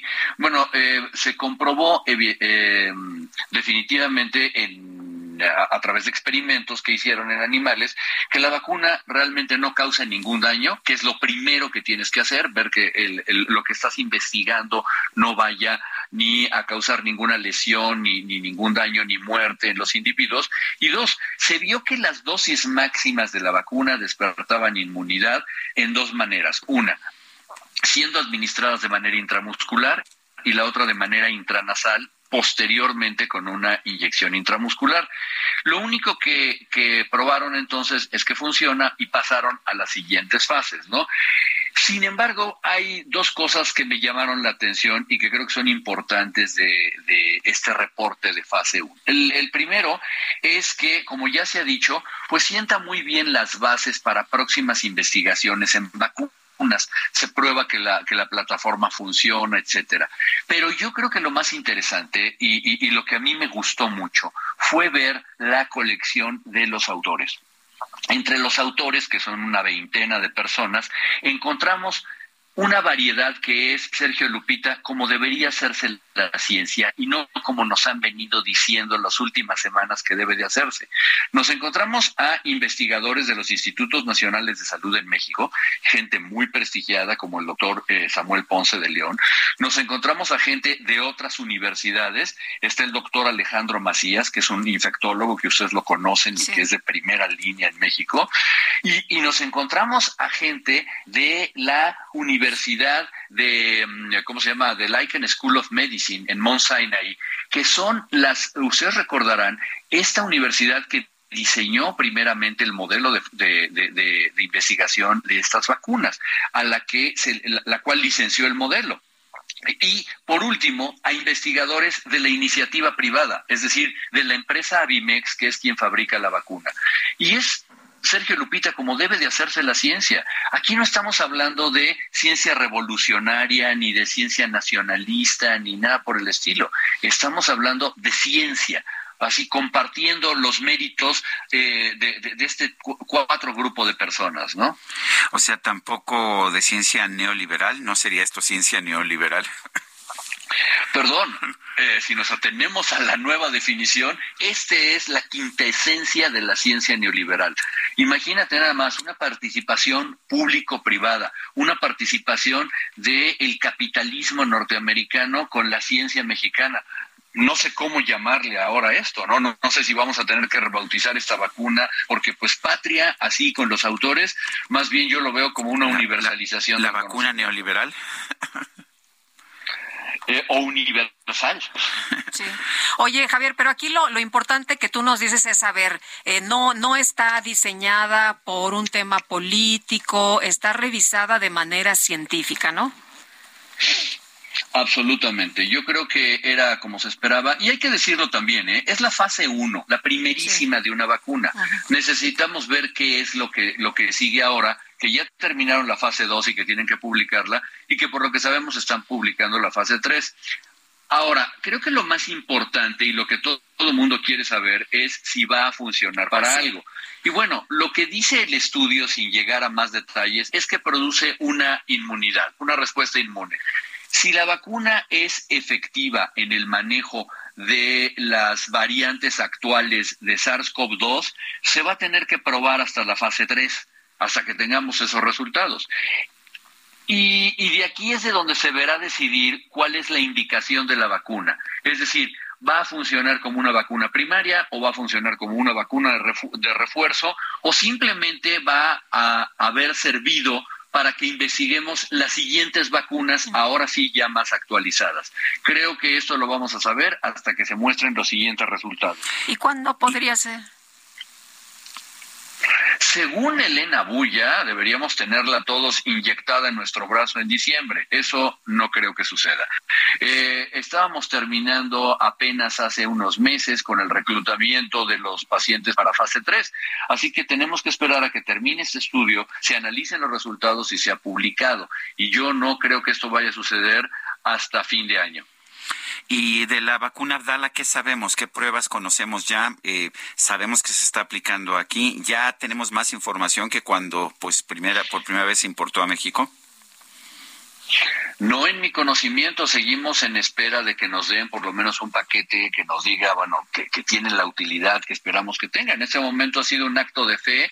La información confidencialísima la ha manejado el grupo técnico asesor de Cofebris y bueno, pues es un trato de no sé, de lealtad que haya con el gobierno de Cuba, porque más allá de eso no encontramos un soporte científico, ¿no? Por cierto, siempre eh, gente que trata de defenderlo nos dice, no, es que la OMS ya, ya avaló las vacunas cubanas y todo, y están hablando de la vacuna, de la otra vacuna, de la vacuna soberana, que tiene cierta eh, em, información que ha logrado dar, eh, ser satisfactoria para la Organización Mundial de la Salud. En el caso de Abdalá no sabemos todavía mayor cosa, ¿eh?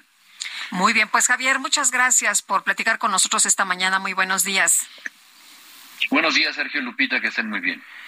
Este miércoles un juez federal ordenó que la Fiscalía General de la República continúe la investigación en contra del subsecretario de Salud Hugo López Gatel por su presunta falta de deber, de cuidado, negligencia y el de deber de cuidado, negligencia y el debido ejercicio de la función pública durante la pandemia de COVID-19. Javier Coello Trejo es el abogado que encabeza estas denuncias contra Hugo López Gatel, subsecretario de Salud. Eh, Javier Coello Trejo, gracias por conversar con nosotros. Eh, díganos, Javier, eh, ¿realmente se puede o esta orden del juez obligará a la Fiscalía General de la República a hacer una investigación seria sobre este tema? Buenos días, don Sergio. Buenos días, Lupita. Buenos días, ¿qué tal? Mire, eh, es muy enfático el juez. El juez es muy contundente.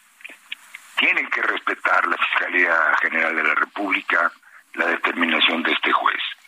El juez conmina a la Fiscalía a investigar, conmina a obtener datos de pruebas científicos y le ordena ir a fondo. El juez mismo en su resolución habla de que no se está investigando algo que no, que le diré, una negligencia nada más, no, se está investigando un homicidio por omisión en este caso del señor Felipe del Carmen. Pero el homicidio por omisión es por 700 mil muertos, don Sergio. Y obviamente que la tiene que respetar, porque con todo respeto la ley es la ley. Y si no sucede, pues seguiremos nosotros insistiendo, porque sí se tiene que aplicar la ley, don Sergio o en México se olvidan de la política y la dejan de mezclar con la justicia, pues simple y sencillamente nunca podremos tener un Estado de Derecho sólido, ¿no? Entonces, pues lo que nosotros estamos haciendo es eh, una posición eminentemente jurídica, nada de política. Es más, eh, las personas que se han acercado a nosotros para esto, todo aquel que me dice a mí que la reparación del daño y no, y no queremos reparación del daño, queremos justicia, Sergio. Eh, abogado, respeto, ya es momento de hacerlo, ¿no?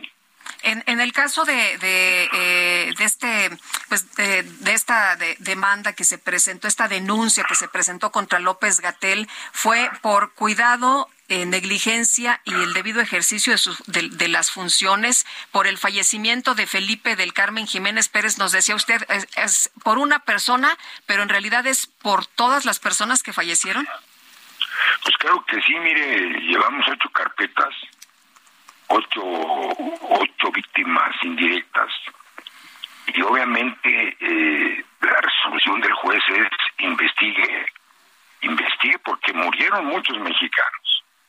Es más, eh, en su resolución, en su determinación, el juez de control habla de que sí, sí el gobierno hizo cosas, pero no las necesarias.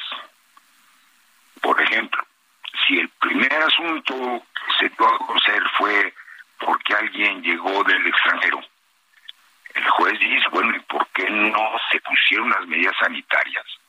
¿Por qué no se cerraron los aeropuertos como en otros países, Lupita? ¿Sí? ¿Por qué no, si la Organización Mundial de la Salud, estudios científicos habían determinado que era innecesario, indispensable, utilizar el cubrebocas, el señor López Gatel, y es público, ¿sí? Dijo que no servía para nada, ¿no? Sirve para lo que sirve y no sirve para lo que no sirve, ¿no? Todos nos acordamos de esa frase. Así es, y así como es, hay otras. Durante un año estuve informando y diciendo cosas fuera de toda lógica, ¿sí? Entonces, aquí lo que se quiere es justicia, Lupita. Ya es momento de que en este país se haga justicia. No puede ser que se formen fiscalías para otras cosas, otros delitos, y no una fiscalía o un, equipo de ministerios públicos federales que determine la responsabilidad de estas personas. Son 700 mil muertos, Lupita. Ni las guerras. Yo no recuerdo, hay guerras, la, la, la, la peor fue la Segunda Guerra Mundial, pero después ha habido otras guerras y han muerto 300, 400 mil en guerra. ¿Sí? Pero oiga, 700 mil muertos por una irresponsabilidad, por jugar con, con las palabras, por mentirle a la sociedad. Con todo respeto, yo no consigo eso. Hay quienes dicen, pues es lo veo imposible. Sí, no es imposible. No es imposible cuando existe la voluntad de hacer justicia. Pues yo quiero agradecerle Javier Coello Trejo, abogado, eh, por darnos esta información sobre la denuncia contra Hugo López Gatel, subsecretario de Salud. No, Sergio, estoy siempre a sus órdenes, lo escucho, lo leo y también yo lo quiero felicitar por sus artículos en reforma valientes, contundentes. Bueno, pues gracias y aquí estamos en, en, en, el Heraldo, en el Heraldo Radio, haciendo lo mejor que se puede para tener a, a nuestros radioescuchas informados. Le mando un fuerte abrazo, Javier. Dos para usted. Gracias, Lupita. Hasta luego, muy buenos días. Son las ocho con cincuenta Y uno. Y vámonos con Mónica Reyes. Buenos días, Lupita, Sergio, qué gusto saludarlos y a ustedes amigos del Heraldo Radio también. Fíjense que les vengo a platicar algo muy interesante.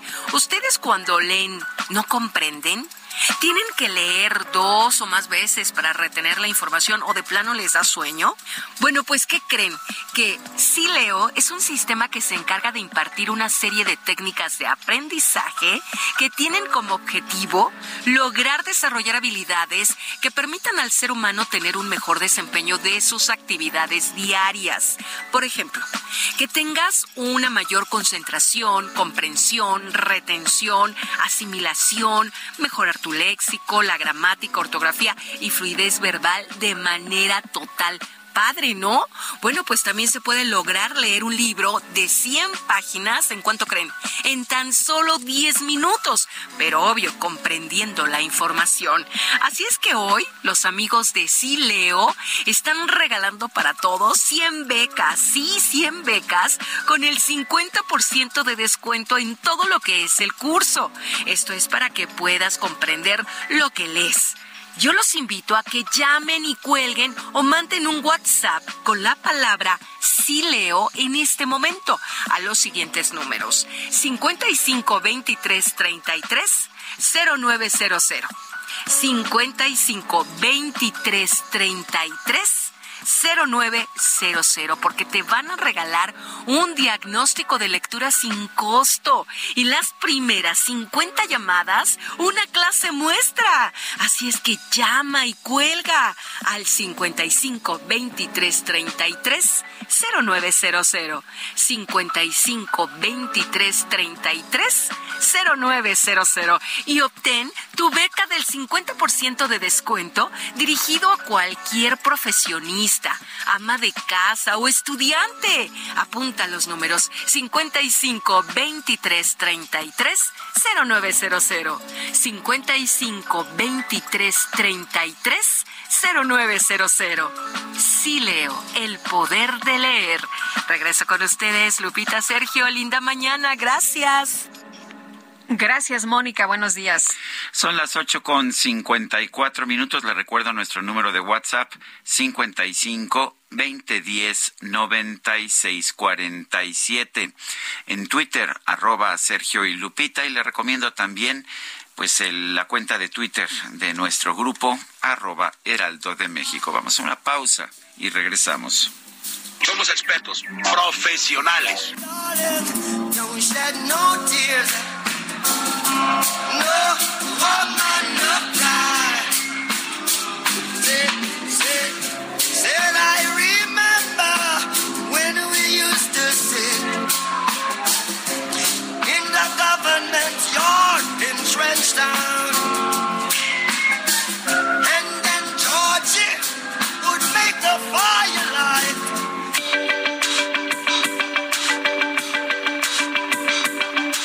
Sergio Sarmiento y Lupita Juárez quieren conocer tu opinión, tus comentarios o simplemente envía un saludo para hacer más cálida esta mañana. Envía tus mensajes al WhatsApp 55 20 10 96 47.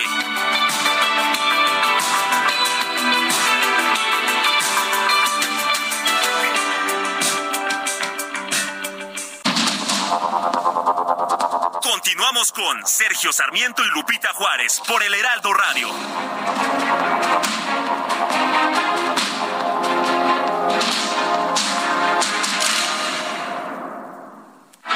Abogado, Puma, pambolero y alcalde de Benito Juárez.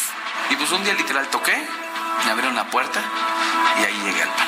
La seguridad pública es la carta de presentación de Santiago Taboada. Un equipo de trabajo que logró reelegirse, en mi caso, con más del 70% de la aprobación de la gente. Para nadie es un secreto que quiere ser jefe de gobierno.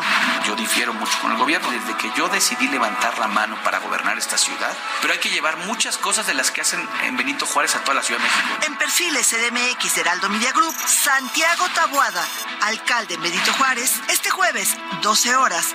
Reporte H, solo por Heraldo Televisión.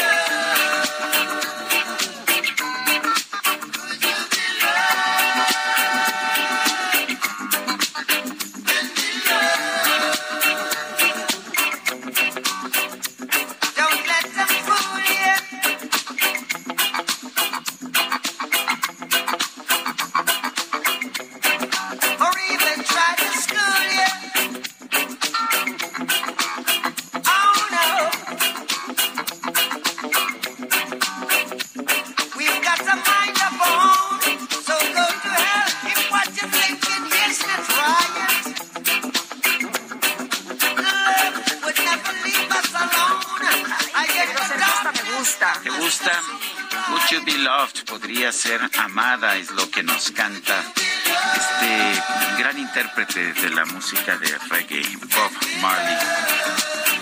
Podría. Podría. Así es esto. Ah, qué triste. Bueno. Vámonos mejor a los mensajes. Oye, dice una persona al auditorio, la burla que el presidente hizo a la ministra Piña por haber recibido un premio internacional, diciendo que esos reconocimientos se consiguen en la Plaza de Santo Domingo, lo exhiben como un envidioso y cobarde que diariamente pisotea su investidura. Seguramente esa idea eh, le dio su amiga la pseudoministra Yasmín Esquivel para conseguir títulos, es lo que dice Agustín. Dice Alberto de la Barreda, sin duda es culpa de nadie el que no haya sonado la alerta sísmica. Sin embargo, haberla encendido de manera manual da cierto nivel de seguridad a todos para ponerse atentos ante lo que ocurre en ese momento. Casi no me asusto en los temblores, pero ayer, al no haber alerta, sí caí en pánico porque no sabíamos qué estaba pasando. Sentí que el edificio donde vivimos estaba quebrando y que no era por sismo. La verdad es que, pues no se puede a ver, la, alerta sísmica tiene como propósito alertarlo a uno con tiempo de un sismo eh, que se produce en otro lugar. Simple y sencillamente, no podríamos tener a alguien ahí todo el tiempo pues para sonarle el momento en que... Además, no le daría tiempo. Pues es... es, es si, el sismo está aquí, eh, abajito de usted, pues no le daría nada de tiempo. Bueno, tenemos... este Querías decir algo. Sí, eh, sobre lo que dice una persona de, de nuestro auditorio, Agustín, que habla de la burla que el presidente hizo a la ministra Piña por haber recibido un premio internacional, pues muchos el día de ayer, Sergio, se dieron a la tarea de decir, a ver, la ministra Piña ha hecho una excelente labor, la ministra Piña ha trabajado eh, muchísimo y para muestra, pues un botón, ¿no? Y entonces empiezan a hablar del de eh, el trabajo académico.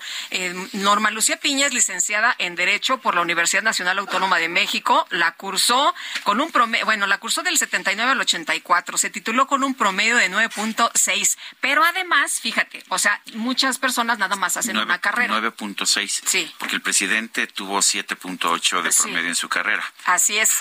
Y, y bueno, pero no solo hizo una carrera, hizo dos carreras. Se graduó de profesora en educación primaria en la Benemérita Escuela Nacional de Maestros, donde recibió escucha mención honorífica.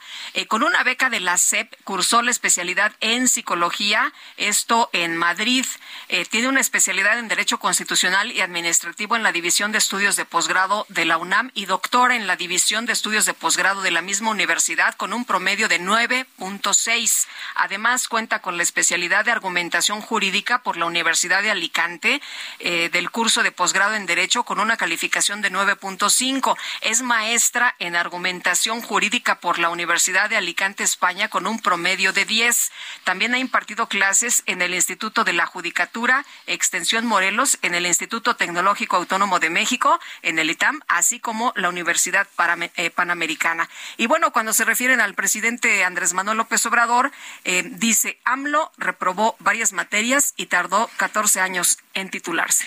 Y tuvo un promedio de 7.8, según la información que, pues, que se ha dado a conocer.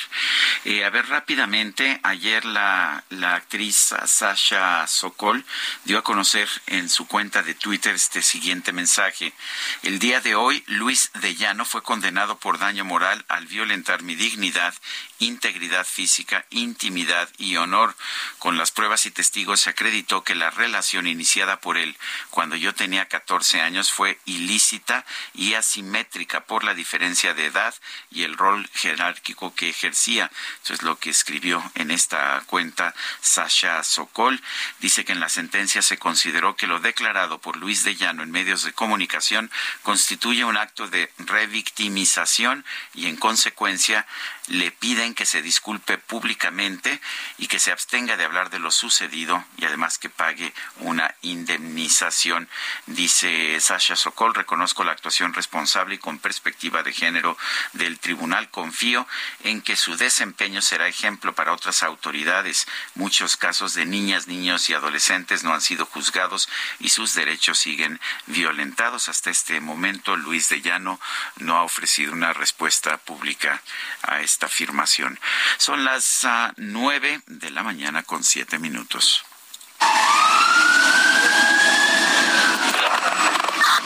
¿Qué tenemos, Ramírez? ¿Qué tenemos? La micro deportiva. Se fue la luz en todo el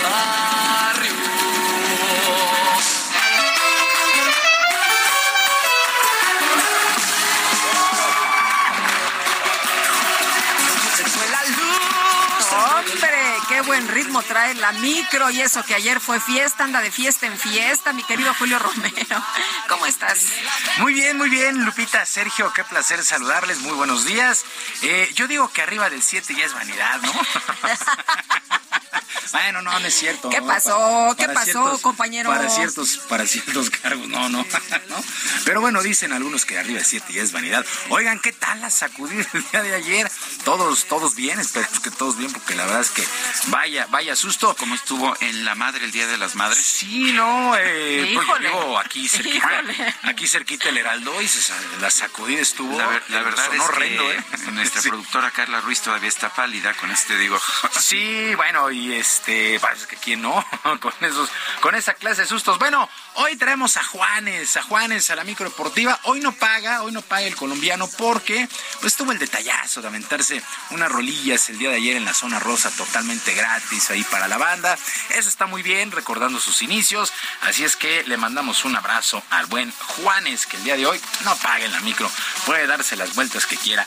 Y si quiere llegar a la casa, no importa. Eh, también, sí, sí, ¿eh? sí, bueno. Sí, bienvenido. A la tuya. Sí, Sí, sí, sí, Ahí no. a la micro la ruta se desvió un poquillo. Bueno, más Algún día me lo encontré en Sí. el charco de las ranas. de- Echando un taquito. Echando un taquito. Esto hace muchos años. Ay, se me antojó más este echarme un taquito que ver a Que Bueno, es que esta hora sí ya se abre. Bueno, vámonos echando lámina informativa rápido el día de hoy. Arrancó la liguilla por el título en el torneo de clausura del fútbol mexicano y arrancó con empate sin goles entre el Santos Laguna y los Rayados del Monterrey. Por lo pronto, Víctor Manuel Bucetich, timonel de Rayados, fue un tanto mesurado en sus declaraciones. Dice que todavía falta el duelo de vuelta. Considero que se cumplió una parte del, del objetivo, así es que eh, yo estoy tranquilo, los muchachos hicieron un gran esfuerzo, eh, sabemos que no fue un, un mejor partido, pero también sabemos que falta otro encuentro y que allá tendremos que buscar eh, la culminación. Que mis ojos se despierten con la luz de tu mirada. Bueno, por su parte, Pablo Repeto, timonel del Santos, pidió que no se les dé por muertos, a pesar de que tendrán que ir el sábado por la victoria de visitante en el llamado Gigante de Acero. Demostramos que podemos competir, creo que competimos, este, y bueno, eh, estamos a un partido, a un triunfo de, de poder sortear esta fase que, que sabíamos que va a ser durísima, que es durísima, y que mantienen el favoritismo que tenían cuando comenzó antes de este partido, lo mantienen, pero bueno, nosotros creo que hoy tuvimos cosas buenas, Tengo la camisa negra, hoy mi amor está Las de cosas tendrá que ir a ganar el Santos el próximo sábado. En el otro compromiso, las Águilas del América tomaron una importante ventaja de tres goles por uno sobre el San Luis. Jonathan Rodríguez, Diego Valdés y Leo Suárez marcaron por el conjunto americanista. Leo Bonatini hizo el único gol para el San Luis, que la tiene bien complicada, pero bien difícil, porque se tienen que meter a la cancha del Estadio Azteca contra el número dos de la tabla. Fernando Ortiz, entrenador de las Águilas, aseguró que para nada la eliminatoria está decidida y tendrá que hacer un mejor juego ante su afición. y algunas distracciones que obviamente lo analizaré cuando esté en, Coapa para que no vuelvan a suceder el sábado. El que crea que la fase está cerrada o la serie está cerrada van a cometer un error tremendo mis jugadores. Entonces ya desde esta noche saben que el sábado tienen que pensar en, en salir de la misma manera. Bueno, a mí me parece que esta eliminatoria está finiquitada para el conjunto de las Águilas del América, a menos que suceda una verdadera, pero verdadera desgracia. Para el día de hoy continúan los duelos de ida de estos cuartos de final a las 7 de la noche. El clásico tapatío, los rojinegros del Atlas contra las Chivas en la cancha del Estadio Jalisco. Benjamín Mora, técnico del Atlas, fue contundente al señalar que no ve muchas diferencias con el rebaño, a pesar de que ellos entraron a la liguilla desde el repechaje y el rebaño en las Chivas terminaron en el tercer lugar de la general. Pues nosotros tenemos a ganar el partido. ¿Cómo? Con la estrategia, con el planteamiento ideal, adecuado desde nuestro lugar y después la ejecución de los muchachos. ¿no? Pero sí definitivamente minimizar el riesgo de, cometer errores eh, que no nos puedan a- ayudar a conseguir el objetivo y maximizar nuestras virtudes. Clásico tapatío a las 7 y para las 9 con 10 los Tigres estarán recibiendo a los Diablos Rojos del Toluca en el Estadio Universitario. Y solo 11 minutos le bastaron al Inter para derrotar dos goles por cero al Milán en la segunda semifinal de la Champions League, en duelo que se disputó en el Estadio San Siro. Edin Seco al minuto 8 abrió los cartones y Henry Mutirayan al 11 marcó el segundo. El duelo de vuelta se llevará a cabo el próximo martes, así es que ventaja muy importante también para el Inter. Mientras tanto, luego de los exámenes correspondientes, la directiva del Napoli informó que el atacante mexicano Irving Lozano sufrió un esguince de segundo grado en su rodilla izquierda y se desconoce el tiempo de recuperación. El llamado Chucky, que salió campeón ya, por cierto, allá en Italia, también es duda para integrarse con la selección nacional que tendrá actividad en el mes de junio contra Camerún en duelo amistoso, además de las semifinales de la Nation League contra eh, Estados Unidos y la propia Copa de Oro. Baja sensible, qué lesión tan importante de Irving el Chucky Lozano, que está, pues la verdad, en su mejor momento. Y actividad en los playoffs en el básquetbol de la NBA. Los Knicks de Nueva York y los Guerreros de Golden State se niegan a morir. El día de ayer, los Knicks vencieron 112 a 103 al calor de Miami. Miami tiene ventaja de 3 a 2 en la semifinal de la conferencia del Este. En el oeste, Stephen Curry y sus 27 puntos ayudaron al triunfo de Golden State 121 a 106 sobre los Lakers, que también tienen ventaja de 3 a 2. Las semifinales en el básquetbol de la NBA, semifinales de conferencia, por supuesto. Y el día de hoy, el día de hoy, a las 18 horas, tiempo del centro de México, el fútbol americano de la NFL dará a conocer el calendario de los 32 equipos para la próxima temporada. Por lo pronto, desde el día de ayer, pues ya se anunciaron los juegos internacionales. México, hay que recordarlo, no está incluido. Y esto por la remodelación que sufrirá el Estadio Azteca para la Copa del Mundo de Fútbol del 2026. Por lo pronto, llamaron la atención para la semana 4, el primero de octubre, los halcones de Atlanta estarán jugando ante los jaguares de Jacksonville en el estadio de Wembley, allá en Londres. En la semana 9, eh, los delfines de Miami se medirán a los jefes de Kansas City en Frankfurt, Alemania. Este duelo es el 5 de noviembre. En total serán cinco fechas, cinco fechas fuera de los Estados Unidos. Pero eh, pues ya se viene el draft, hoy el calendario, en fin, ya, ya queremos que sea, pues por lo menos finales de agosto para la pretemporada y ya septiembre para que se venga la NFL en todo su esplendor. Sergio Lupita, amigos del auditorio, la información deportiva este jueves, que sea un extraordinario día para todos. Gracias, mi querido Julio. Buenos días. Una pena y es por culpa de tu embrujo. Sé que tú ya no me quieres y eso es lo. Sergio Lupita, un saludo muy grande. Soy Isabel del Río de la Ciudad de México. No es posible que López Obrador siga dividiendo a la comunidad, a todos los mexicanos de esta manera tan agresiva contra la magistrada Piña. No es posible. Les envío un video impactante. Todos los chairos este, no entienden los beneficios de mantener el INE y el INAI y eso no le conviene a López Obrador. Vean el video, por favor. Está tremendo. No es posible. Saludos. Buenos días, Sergio Lupita.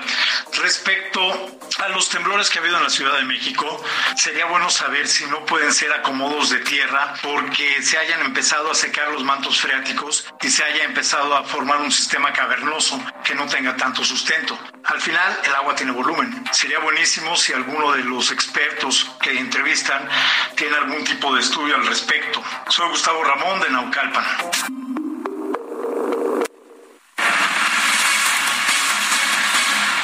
Pues sí, interesante lo que nos dicen nuestros amigos del auditorio. He escuchado la, sí, la, la idea en, en, varias ocasiones. Me han dicho los geólogos que, que no parece ser el caso, pero creo que sí estamos viendo sismos que por lo menos yo antes no sentía. Pues tendremos que investigarle, por supuesto. Y sobre lo que decía una de, la, de nuestras radioescuchas, yo digo que no hay que dividirnos, nosotros tampoco, Sergio. Yo creo que es momento de empezar por quitarnos las etiquetas, porque eso pues empezó, ¿no? En esta administración, que si tú eres mundo- no sé qué, que si tú no sé cuál, que... Clasificar a los Sí. mexicanos eh, Y- por y- sus y- ideas. Sí, y se la compramos al presidente y entonces todos nos empezamos a señalar, a Descalificar unos a. Yo creo que hay que empezar si de veras queremos que las cosas cambien en este país, por no hacerle la segunda al presidente, por no eh, pues etiquetarnos unos a otros por una Guadalupe sin etiquetas y por un Sergio sin etiquetas. Me parece muy bien. Son las nueve con diecisiete.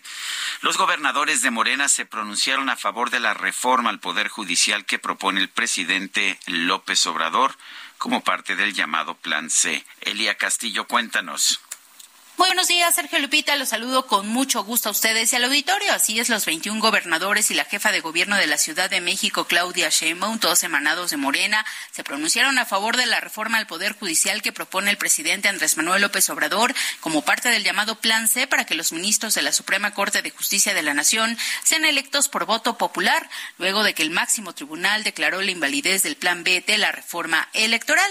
Mediante un desplegado conjunto, los mandatarios estatales manifestaron su desacuerdo por el fallo de la Corte que echó para atrás la primera parte de la reforma electoral impulsada por el titular del Ejecutivo por las graves violaciones que se cometieron en el proceso legislativo.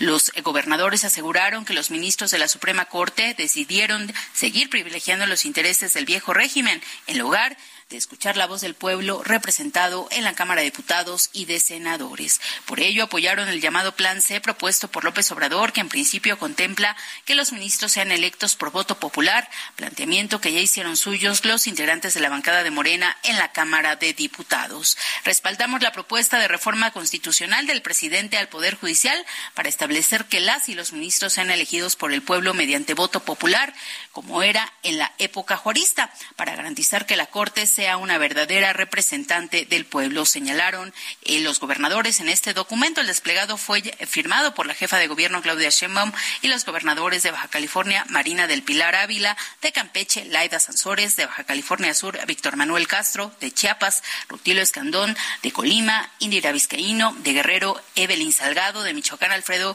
Ramírez Bedoya, de Hidalgo, Julio Menchaca, de Sinaloa, Rubén Rocha, de Tabasco, Carlos Manuel Merino, así como el gobernador de Sonora, Alfonso Alfonso Durazo, de Zacatecas, David Monreal, de Nayarit, Miguel Ángel Navarro, de Morelos, Cuauhtémoc Blanco, de Oaxaca, Salomón Jara, de Veracruz, Cuitláhuac García, de Tlaxcala, Lorena Cuellar, de Puebla, Sergio Salomón Céspedes, de Quintana Roo, María Elena Lezama, de San Luis Potosí, Ricardo Gallardo y de Tamaulipas, Américo Villarreal.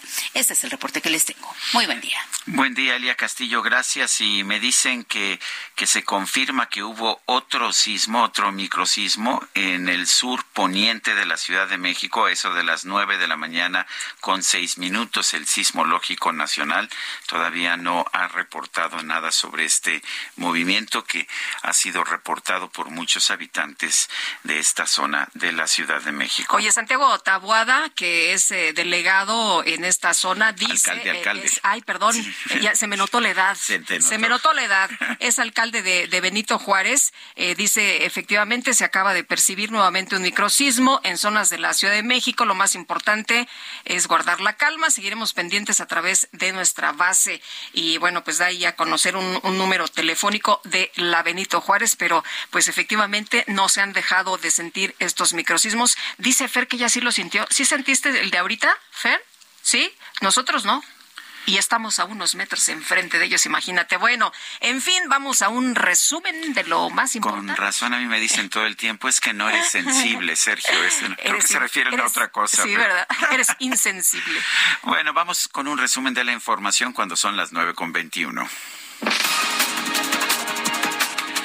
Desde Palacio Nacional, el presidente López Obrador aseguró que los ministros de la Suprema Corte de Justicia invalidaron el llamado Plan B en materia electoral para defender sus propios intereses. ¿Por qué cancelaron el llamado Plan B? ¿Qué era el Plan B? En esencia, bajar los sueldos de los funcionarios del INE que ganan más que el presidente, violando la Constitución. Pero si los ministros no cancelaban el Plan B, pues ¿cómo quedaban ellos que también ganan más que el presidente? Entonces, era defender sus intereses. Me parece que el presidente no leyó las dos leyes que fueron invalidadas. Es la Ley General de Comunicación Social, que habla de lo que se puede comunicar o no por la autoridad, y la Ley General de, Responsabilidades Administrativas, que habla de las faltas que pueden cometer eh, quienes cometan, ah, eh, pues quienes violen la legislación. En ningún punto de las dos leyes que fueron invalidadas por la Suprema Corte de Justicia se habla de ningún sueldo, de ningún. Ahora entiendo el tuit de Patricia Armendáriz. Ah, claro, Patricia Armendáriz mandó un tuit en que decía que eso es lo que decían las leyes. Exactamente lo mismo que dijo hoy el presidente. O sea que, que el presidente les está diciendo lo que está por eso me imagino que no necesitan leer las iniciativas. Pues sí. Oye, y también ya le dijo a Krill, a ver, te reto a que les quites el fideicomiso a los ministros, un fideicomiso de 20 mil millones. Bueno, por otra parte, les eh, informamos que el director general para Europa de la Secretaría de Relaciones Exteriores, Bernardo Aguilar, presentó su renuncia al cargo para sumarse a un gran proyecto para México.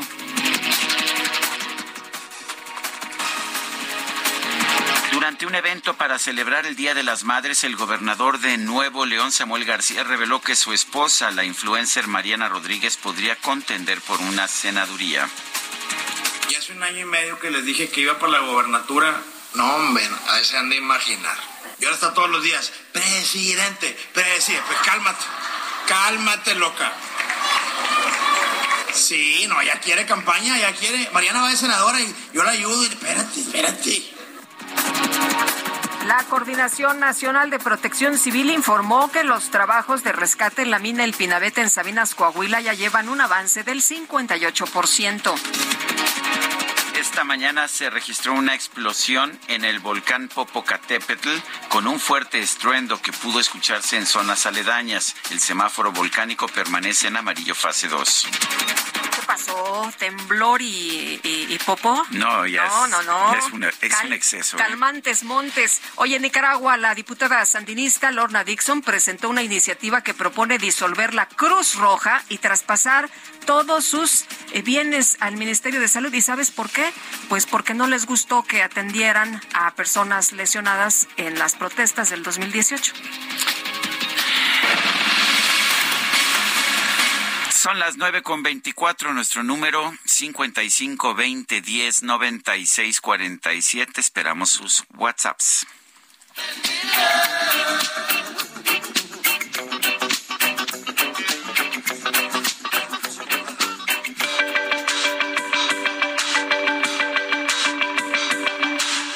Sarmiento y Lupita Juárez quieren conocer tu opinión, tus comentarios o simplemente envía un saludo para ser más cálida esta mañana. Envía tus mensajes al WhatsApp 55 20 10 96 47.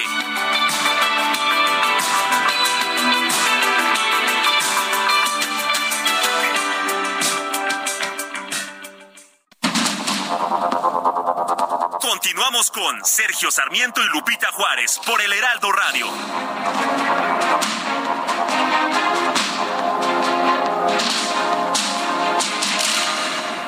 Gastrolab, historia, recetas, materia prima y un sinfín de cosas que a todos nos interesan.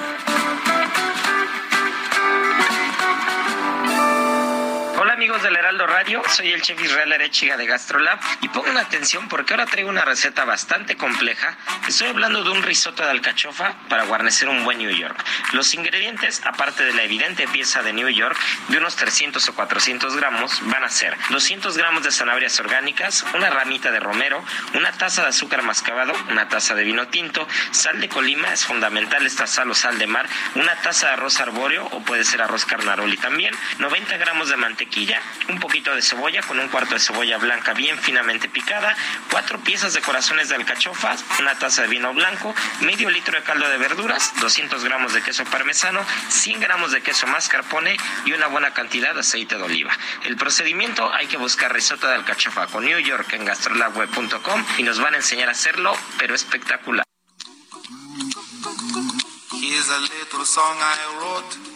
Might want to sing it note for note, don't worry. Be happy. In every life we have some trouble, but when you worry, you make it double, don't worry. Be happy. Solo siendo buenos podemos ser felices.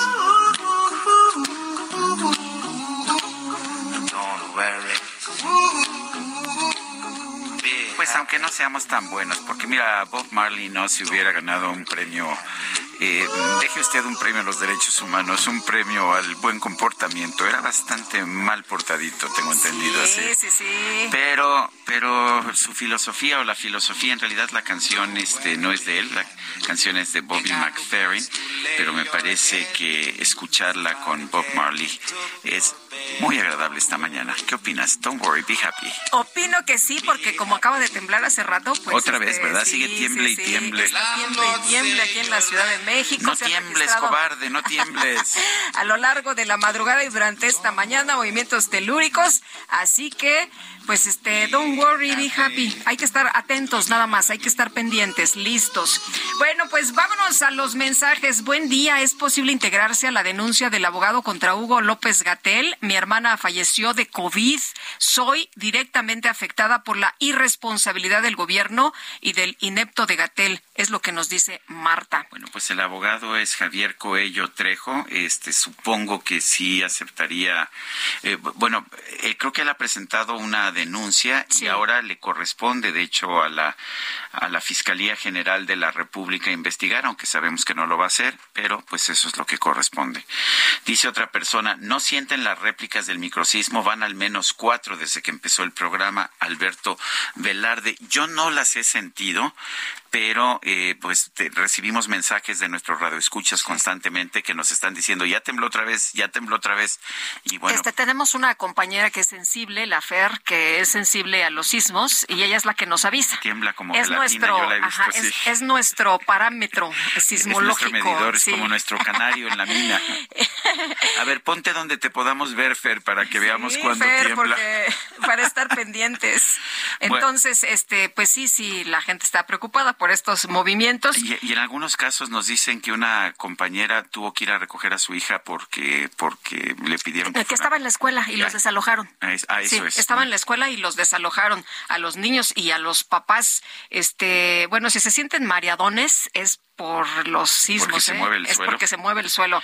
Eh, di- Di- adelante. Dice José Ricardo García Camarena, buenos días, eh, Sergio y Lupita, me encanta su noticiario, los escucho desde hace muchos años. Pues muchas gracias, don Ya, ya José. ni nos diga cuántos, ¿no?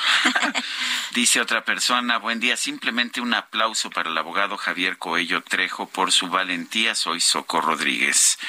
Bueno, pues ahí está todo un personaje, Javier Coello Trejo, el fiscal de hierro, ¿te acuerdas que así le llamaban? Sí, de hecho escribió un libro hace poquito Así es. eh, con este título y bueno, hace poco también lo vi en la presentación de un libro de Lourdes Mendoza y la verdad también interesante, interesante.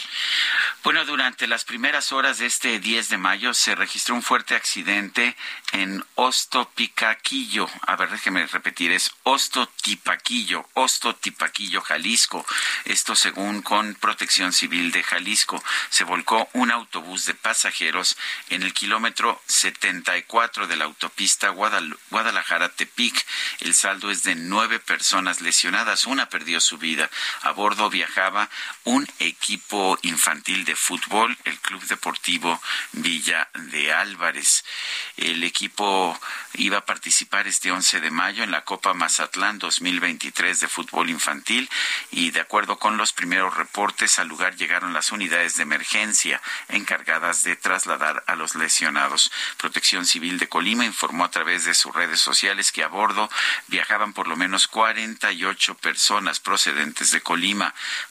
Civil de Jalisco dio a conocer el accidente y refirió que oficiales de la Comandancia Central de Guadalajara se trasladaron al punto de ese accidente. Oye, y eh, el libro se llama efectivamente El Fiscal de Hierro, que son las memorias de Javier Coello Trejo.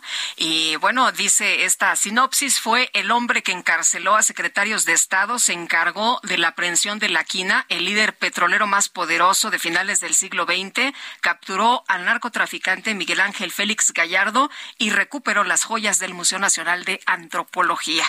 Bueno, por si lo quieren leer. Ayer renunció Bernardo Aguilar Calvo, director general para Europa de la Secretaría de Relaciones Exteriores, para sumarse al equipo de Marcelo Ebrard para las elecciones presidenciales, aunque ya les dijo el presidente, serenos, calmados, todavía no son los tiempos. Pero bueno, Noemí Gutiérrez, cuéntanos, buenos días. Sergio Lupita los saludó con gusto y les comentó que este miércoles renunció Bernardo Aguilar Calvo, director general para Europa de la Secretaría de Relaciones Exteriores, para sumarse al equipo que respalda las aspiraciones presidenciales de Marcelo Ebrard Casaubón.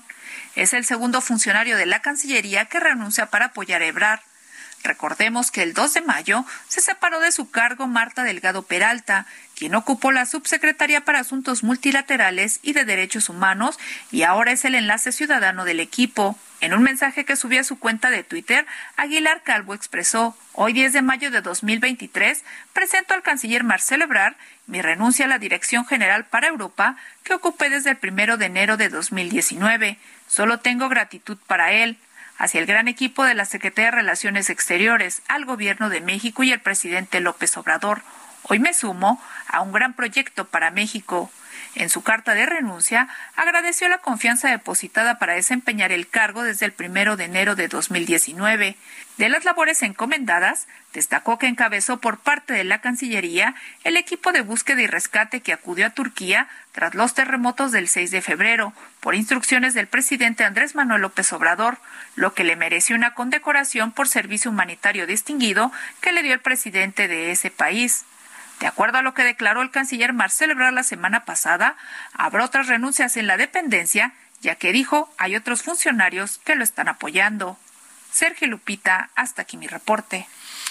Muy bien, Noemí, muchas gracias. Muy buenos días. La Sala Superior del Tribunal Electoral del Poder Judicial de la Federación ordenó a las autoridades electorales que indaguen una supuesta promoción y actos anticipados de campaña de las llamadas corcholatas. Misael Zavala nos tiene el reporte. Misael, adelante. Buenos días, Sergio. Buenos días, Lupita. Efectivamente, Sergio, pues la Sala Superior del Tribunal Electoral Federal revivió un juicio en contra de los del secretario de Relaciones Exteriores Marcelo Ebrard Casaubón, de Claudia Sheinbaum Pardo, jefa de gobierno de la Ciudad de México, y a Dan Augusto López Hernández, secretario de Gobernación. Esto por supuestos actos anticipados de precampaña y campaña rumbo a las elecciones federales del 2024. Y es que el pasado 20 de abril un tribunal estatal declaró la inexistencia de la infracción que consistía en actos anticipados de precampaña y campaña derivado de expresiones realizadas durante sus respectivas participaciones en un evento realizado el 12 de abril de 2022 en Toluca, Estado de México, y esto debido a que pues las tres corcholatas presidenciales causaron un impacto en los procesos electorales locales tanto de Coahuila y el Estado de México y también pues un eh, efecto para las elecciones del 2024. Los magistrados echaron abajo dicha resolución debido a que las autoridades electorales no entraron a fondo de la indagatoria para saber si las corcholatas presidenciales incurrieron en estos actos anticipados de precampaña y campaña, por lo que ordenaron mantener abierto el expediente y continuar a fondo con esta indagatoria. Los, los, magistrados votaron de manera unánime para que esta investigación continúe. Y en otro punto también pues los magistrados resolvieron echar abajo una sentencia para indicar que el secretario de Gobernación Adán Augusto López Hernández no ha incurrido en actos ilegales por la circulación de un periódico que hace alusión a su nombre, pero mientras tanto Sergio Lupita pues se mantienen estas investigaciones por parte de las autoridades electorales estatales pues para saber si las corcholatas presidenciales han incurrido en actos de precampaña y de campaña rumbo al 2024. Hasta aquí el reporte. Muy bien, Misael Zavala, gracias. Gracias por tomar nuestra llamada. Gracias, buen día. Buenos días. Sí, esta mañana le agradecemos a Carlos Marmolejo, CEO de Finsus, experto en finanzas y tecnología y quien acaba de recibir el premio País a la Inclusión Financiera que otorga FinTech Américas. Que platique con nosotros, Carlos, ¿cómo te va? Qué gusto. Muy buenos días y muchas felicidades. Lupita, muy buenos días. Me da muchísimo gusto saludarlo, Sergio también, y pues muy contentos por recibir este premio y compartirlo con ustedes. A ver, cuéntanos, ¿de qué se trata? ¿Por qué lo recibieron? Mira, en, México tenemos el gran reto de que todavía siete de cada diez personas, siete de cada diez personas no tienen una cuenta de ahorro y mucho menos invierten. Entonces tenemos un reto muy grande. En Finsus lo que desarrollamos fue una plataforma digital para que las personas pudieran ahorrar, pudieran invertir de manera simple, sencilla, con muy pocos montos. Y fue por eso que FinTech Américas, en una evaluación que hizo en más de 200, eh, 200 instituciones financieras a lo largo de Latinoamérica, pues ha escogido a los que más, de manera sobresaliente, de manera innovadora, pues están empezando a romper esas brechas en los diferentes países y en especial en México, pues ya empezamos a encender una llamita para poder avanzar e incorporar más personas al sistema financiero formal. Cuéntanos, ¿qué es FinTech Américas? FinTech Américas es una organización latinoamericana que justamente hace evaluaciones continuas de todas las empresas financieras reguladas, de las fintechs, de los bancos, de los neobancos, en los diferentes países de Latinoamérica y hace evaluaciones y premia y reconoce aquellas empresas financieras que están haciendo algo diferente en diferentes ámbitos, ¿eh? no nada más en la inclusión financiera, también en cuestiones de blockchain, en cuestiones innovadoras que permitan contribuir a la salud financiera de las personas en Latinoamérica. Oye, ¿esto eh, eh, sustituye a, otras ofertas financieras? No, de hecho complementa la oferta financiera que hoy tenemos en el país. Hoy tenemos un sistema bancario muy sólido, sabemos todos que han ingresado eh, las fintechs, las llamadas fintechs con las tarjetas de débito, con las tarjetas de crédito.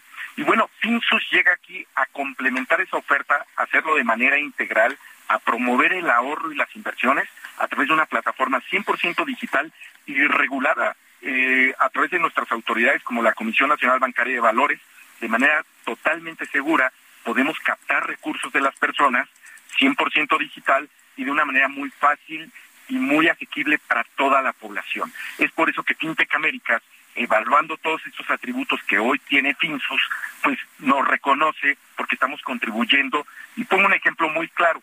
En poblaciones abajo de 15 mil habitantes, pues pocas personas tenían acceso a la banca tradicional, abrir una cuenta. ¿Por qué? Porque no hay sucursales, no hay cajeros automáticos.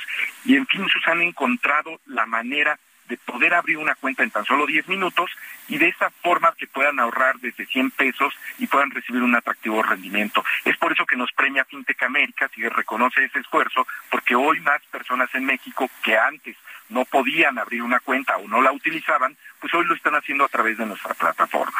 ¿Cómo, cómo, cómo se puede hacer eso? ¿Dónde puede uno obtener, obtener más eh, instrucciones para hacerlo?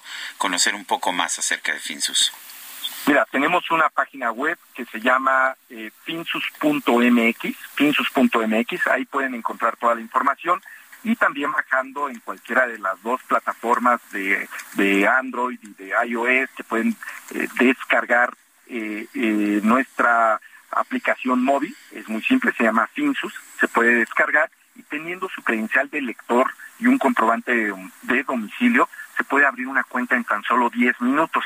Y esa es la gran virtud y por eso también parte del premio, la facilidad de abrir una cuenta y sobre todo también la facilidad que tienes de poder empezar a invertir desde 100 pesos de una manera regulada, de una manera garantizada, con un seguro de depósito, con una serie de beneficios que te permiten pues volverte un ahorrador y un inversionista eh, de una manera simple, sencilla y sobre todo sin comisiones y sin eh, eh, modelos tediosos de, de burocracia que a veces nos limitan pues ser parte del sistema financiero formal y tener los beneficios que esto representa.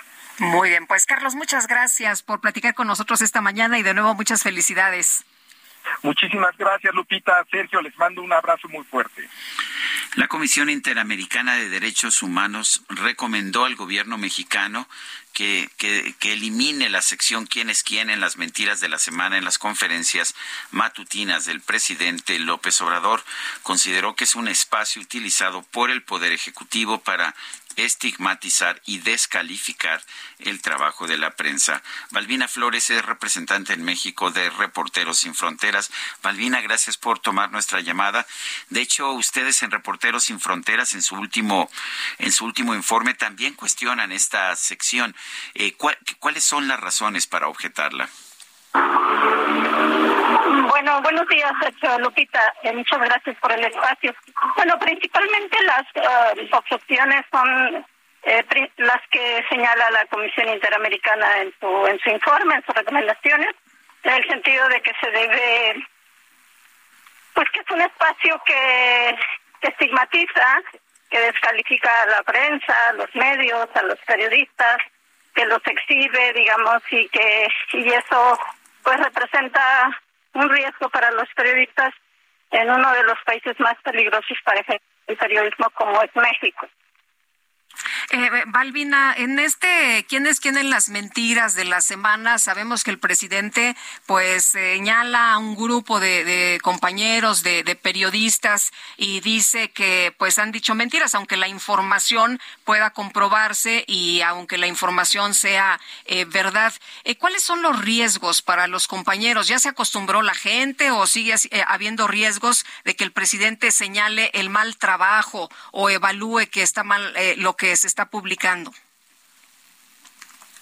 Bueno, lo, lo que está pasando, porque bueno, ya vamos para el cuarto año de gobierno, es que de alguna manera se ha ido, pues como asumiendo esta situación de manera general eh, por parte de desde la ciudadanía en general, que además, bueno, redes sociales es uno ha sido uno de los espacios, digamos, donde las agresiones a las y los periodistas es, es, es cada vez más peligroso, ¿no? Porque son ataques que van directos, que son muy violentos y, y sí, aparentemente pareciera que esto se ha ido asumiendo como con cierta normalidad, entre comillas, pero no, no debe ser así, o sea, porque lo que hemos visto es que es un discurso que desde Palacio Nacional se ha replicado a otras entidades del país, ¿no? Como Veracruz, este, Sinaloa o más recientemente en Oaxaca, ¿no?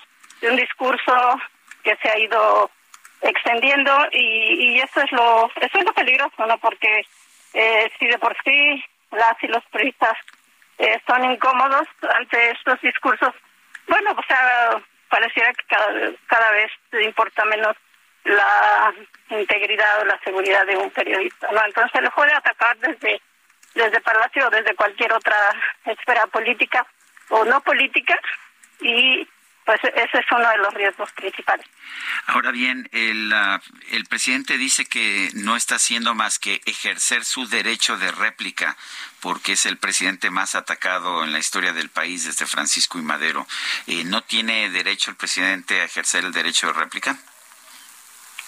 Bueno, es que el presidente puede uh, ejercer su derecho de réplica siempre y cuando tenga claridad. Creo que eso no, no, no se lo han dicho, no lo tiene claro. Y es que los funcionarios públicos de todos los niveles, empezando de presidencia, pues son funcionarios públicos que están expuestos al, al escrutinio, a la crítica pública y eh, principalmente pues porque están eh, son funcionarios que han sido nombrados por ejercer un cargo público para servir a la sociedad. Eh, eso es principalmente lo que se tendría que considerar. Eh, Balbina, entonces, ¿sí debe desaparecer? ¿Estás de acuerdo en que desaparezca esta sección de quiénes quieren las mentiras?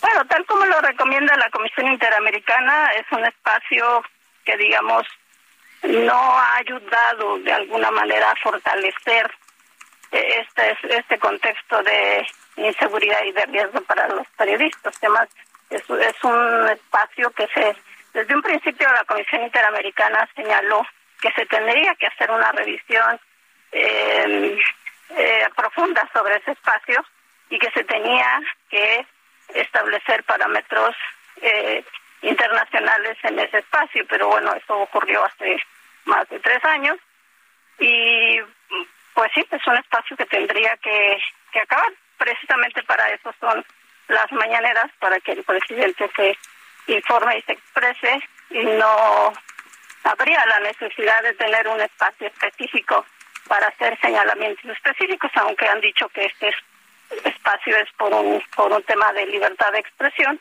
Bueno, o sea, eso eso tendría que, que revisarse de acuerdo a los estándares internacionales. Pues yo quiero agradecerle, Balbina Flores, representante en México de Reporteros Sin Fronteras, por haber conversado con nosotros. Muchas gracias, buenos Son las 9.51. Vamos a un resumen de la información que se ha generado esta misma mañana. El presidente López Obrador presentó una lista con los 40 privilegios que tienen los ministros de la Suprema Corte de Justicia, la cual fue elaborada con, por el coordinador de Morena en el Senado, Ricardo Monreal. Todo esto es contrario a lo que establece la Constitución, al artículo 127 de la Constitución. Hablando del Estado de Derecho, no, es Estado de Chueco. Primas vacacionales, 95 mil pesos un fondo para comer en restaurantes de lujo por 723.690 pesos, presupuesto de 5 millones 540 mil 930 pesos mensuales para contratar personal. Bueno, y por otro lado, López Obrador llamó al presidente de la Cámara de Diputados, Santiago Krill, a presentar una iniciativa para desaparecer los fideicomisos del Poder Judicial propuesta a los legisladores del PAN, este, el que se dirige a mí, a Krill, sí. A ver, Santiago, vamos a hacer algo juntos. Vamos a presentar una iniciativa para que desaparezcan los fideicomisos del Poder Judicial y esos 20 mil millones de pesos se entreguen a estudiantes de familias pobres, se les entreguen becas. A ver qué resuelve. En este espacio, el excomisionado del Instituto Nacional de Migración, Tonatiu Guillén, lamentó que el gobierno federal lleve a cabo una política de hostilidad contra los migrantes que transitan por nuestro territorio. El perfil social de las personas es particularmente de solicitantes de refugio y si esto es así, quien debe tener el comando político de su atención es la Comar y no el INM ni la Guardia Nacional. Y la ley que se debe aplicar es la ley sobre refugio protección complementaria y asilo político. Esa ley es la que debiera dominar en el escenario y, bajarle lo que hemos hecho de, hostigamiento y de presión y de hostilidad y de detenciones a, las personas en tránsito ahora en México y nos hubiéramos evitado situaciones como la de Juárez, por ejemplo. El ministro de Defensa del Reino Unido, Ben Wallace, aseguró que su país va a ser el primero en suministrar misiles de largo alcance a Ucrania, esto como respuesta a la continua agresión rusa. El gobierno de España anuncia un paquete de casi 2.200 millones de euros con el objetivo de impulsar acciones para luchar contra la intensa sequía que está enfrentando ese país. Pues, ¿qué crees, Guadalupe? ¿Qué pasó? Se nos acabó el tiempo. Bueno, menos mal. Vámonos entonces, que la pasen todos. Eh, pensé que ibas a decir otro temblor, pero no. No, no, no, no, no. no, Hay que estar atentos. hay que estar atentos. a Fernanda García, ¿Sí? ¿La ves bien? ¿La ves bien? Bueno, vámonos entonces, que la pasen todos muy bien. Disfruten este día y nos escuchamos mañana, que ya será viernes. Hasta entonces, gracias de todo corazón. Heraldo Media Group presentó Sergio Sarmiento y Lupita Juárez.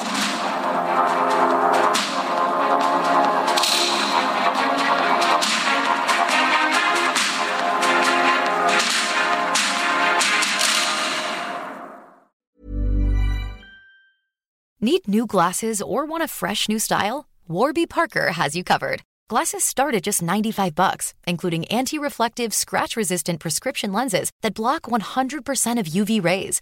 Every frame's designed in-house with a huge selection of styles for every face shape. And with Warby Parker's free home try-on program, you can order 5 pairs to try at home for free. Shipping is free both ways too. Go to warbyparker.com/covered to try 5 pairs of frames at home for free. warbyparker.com/covered.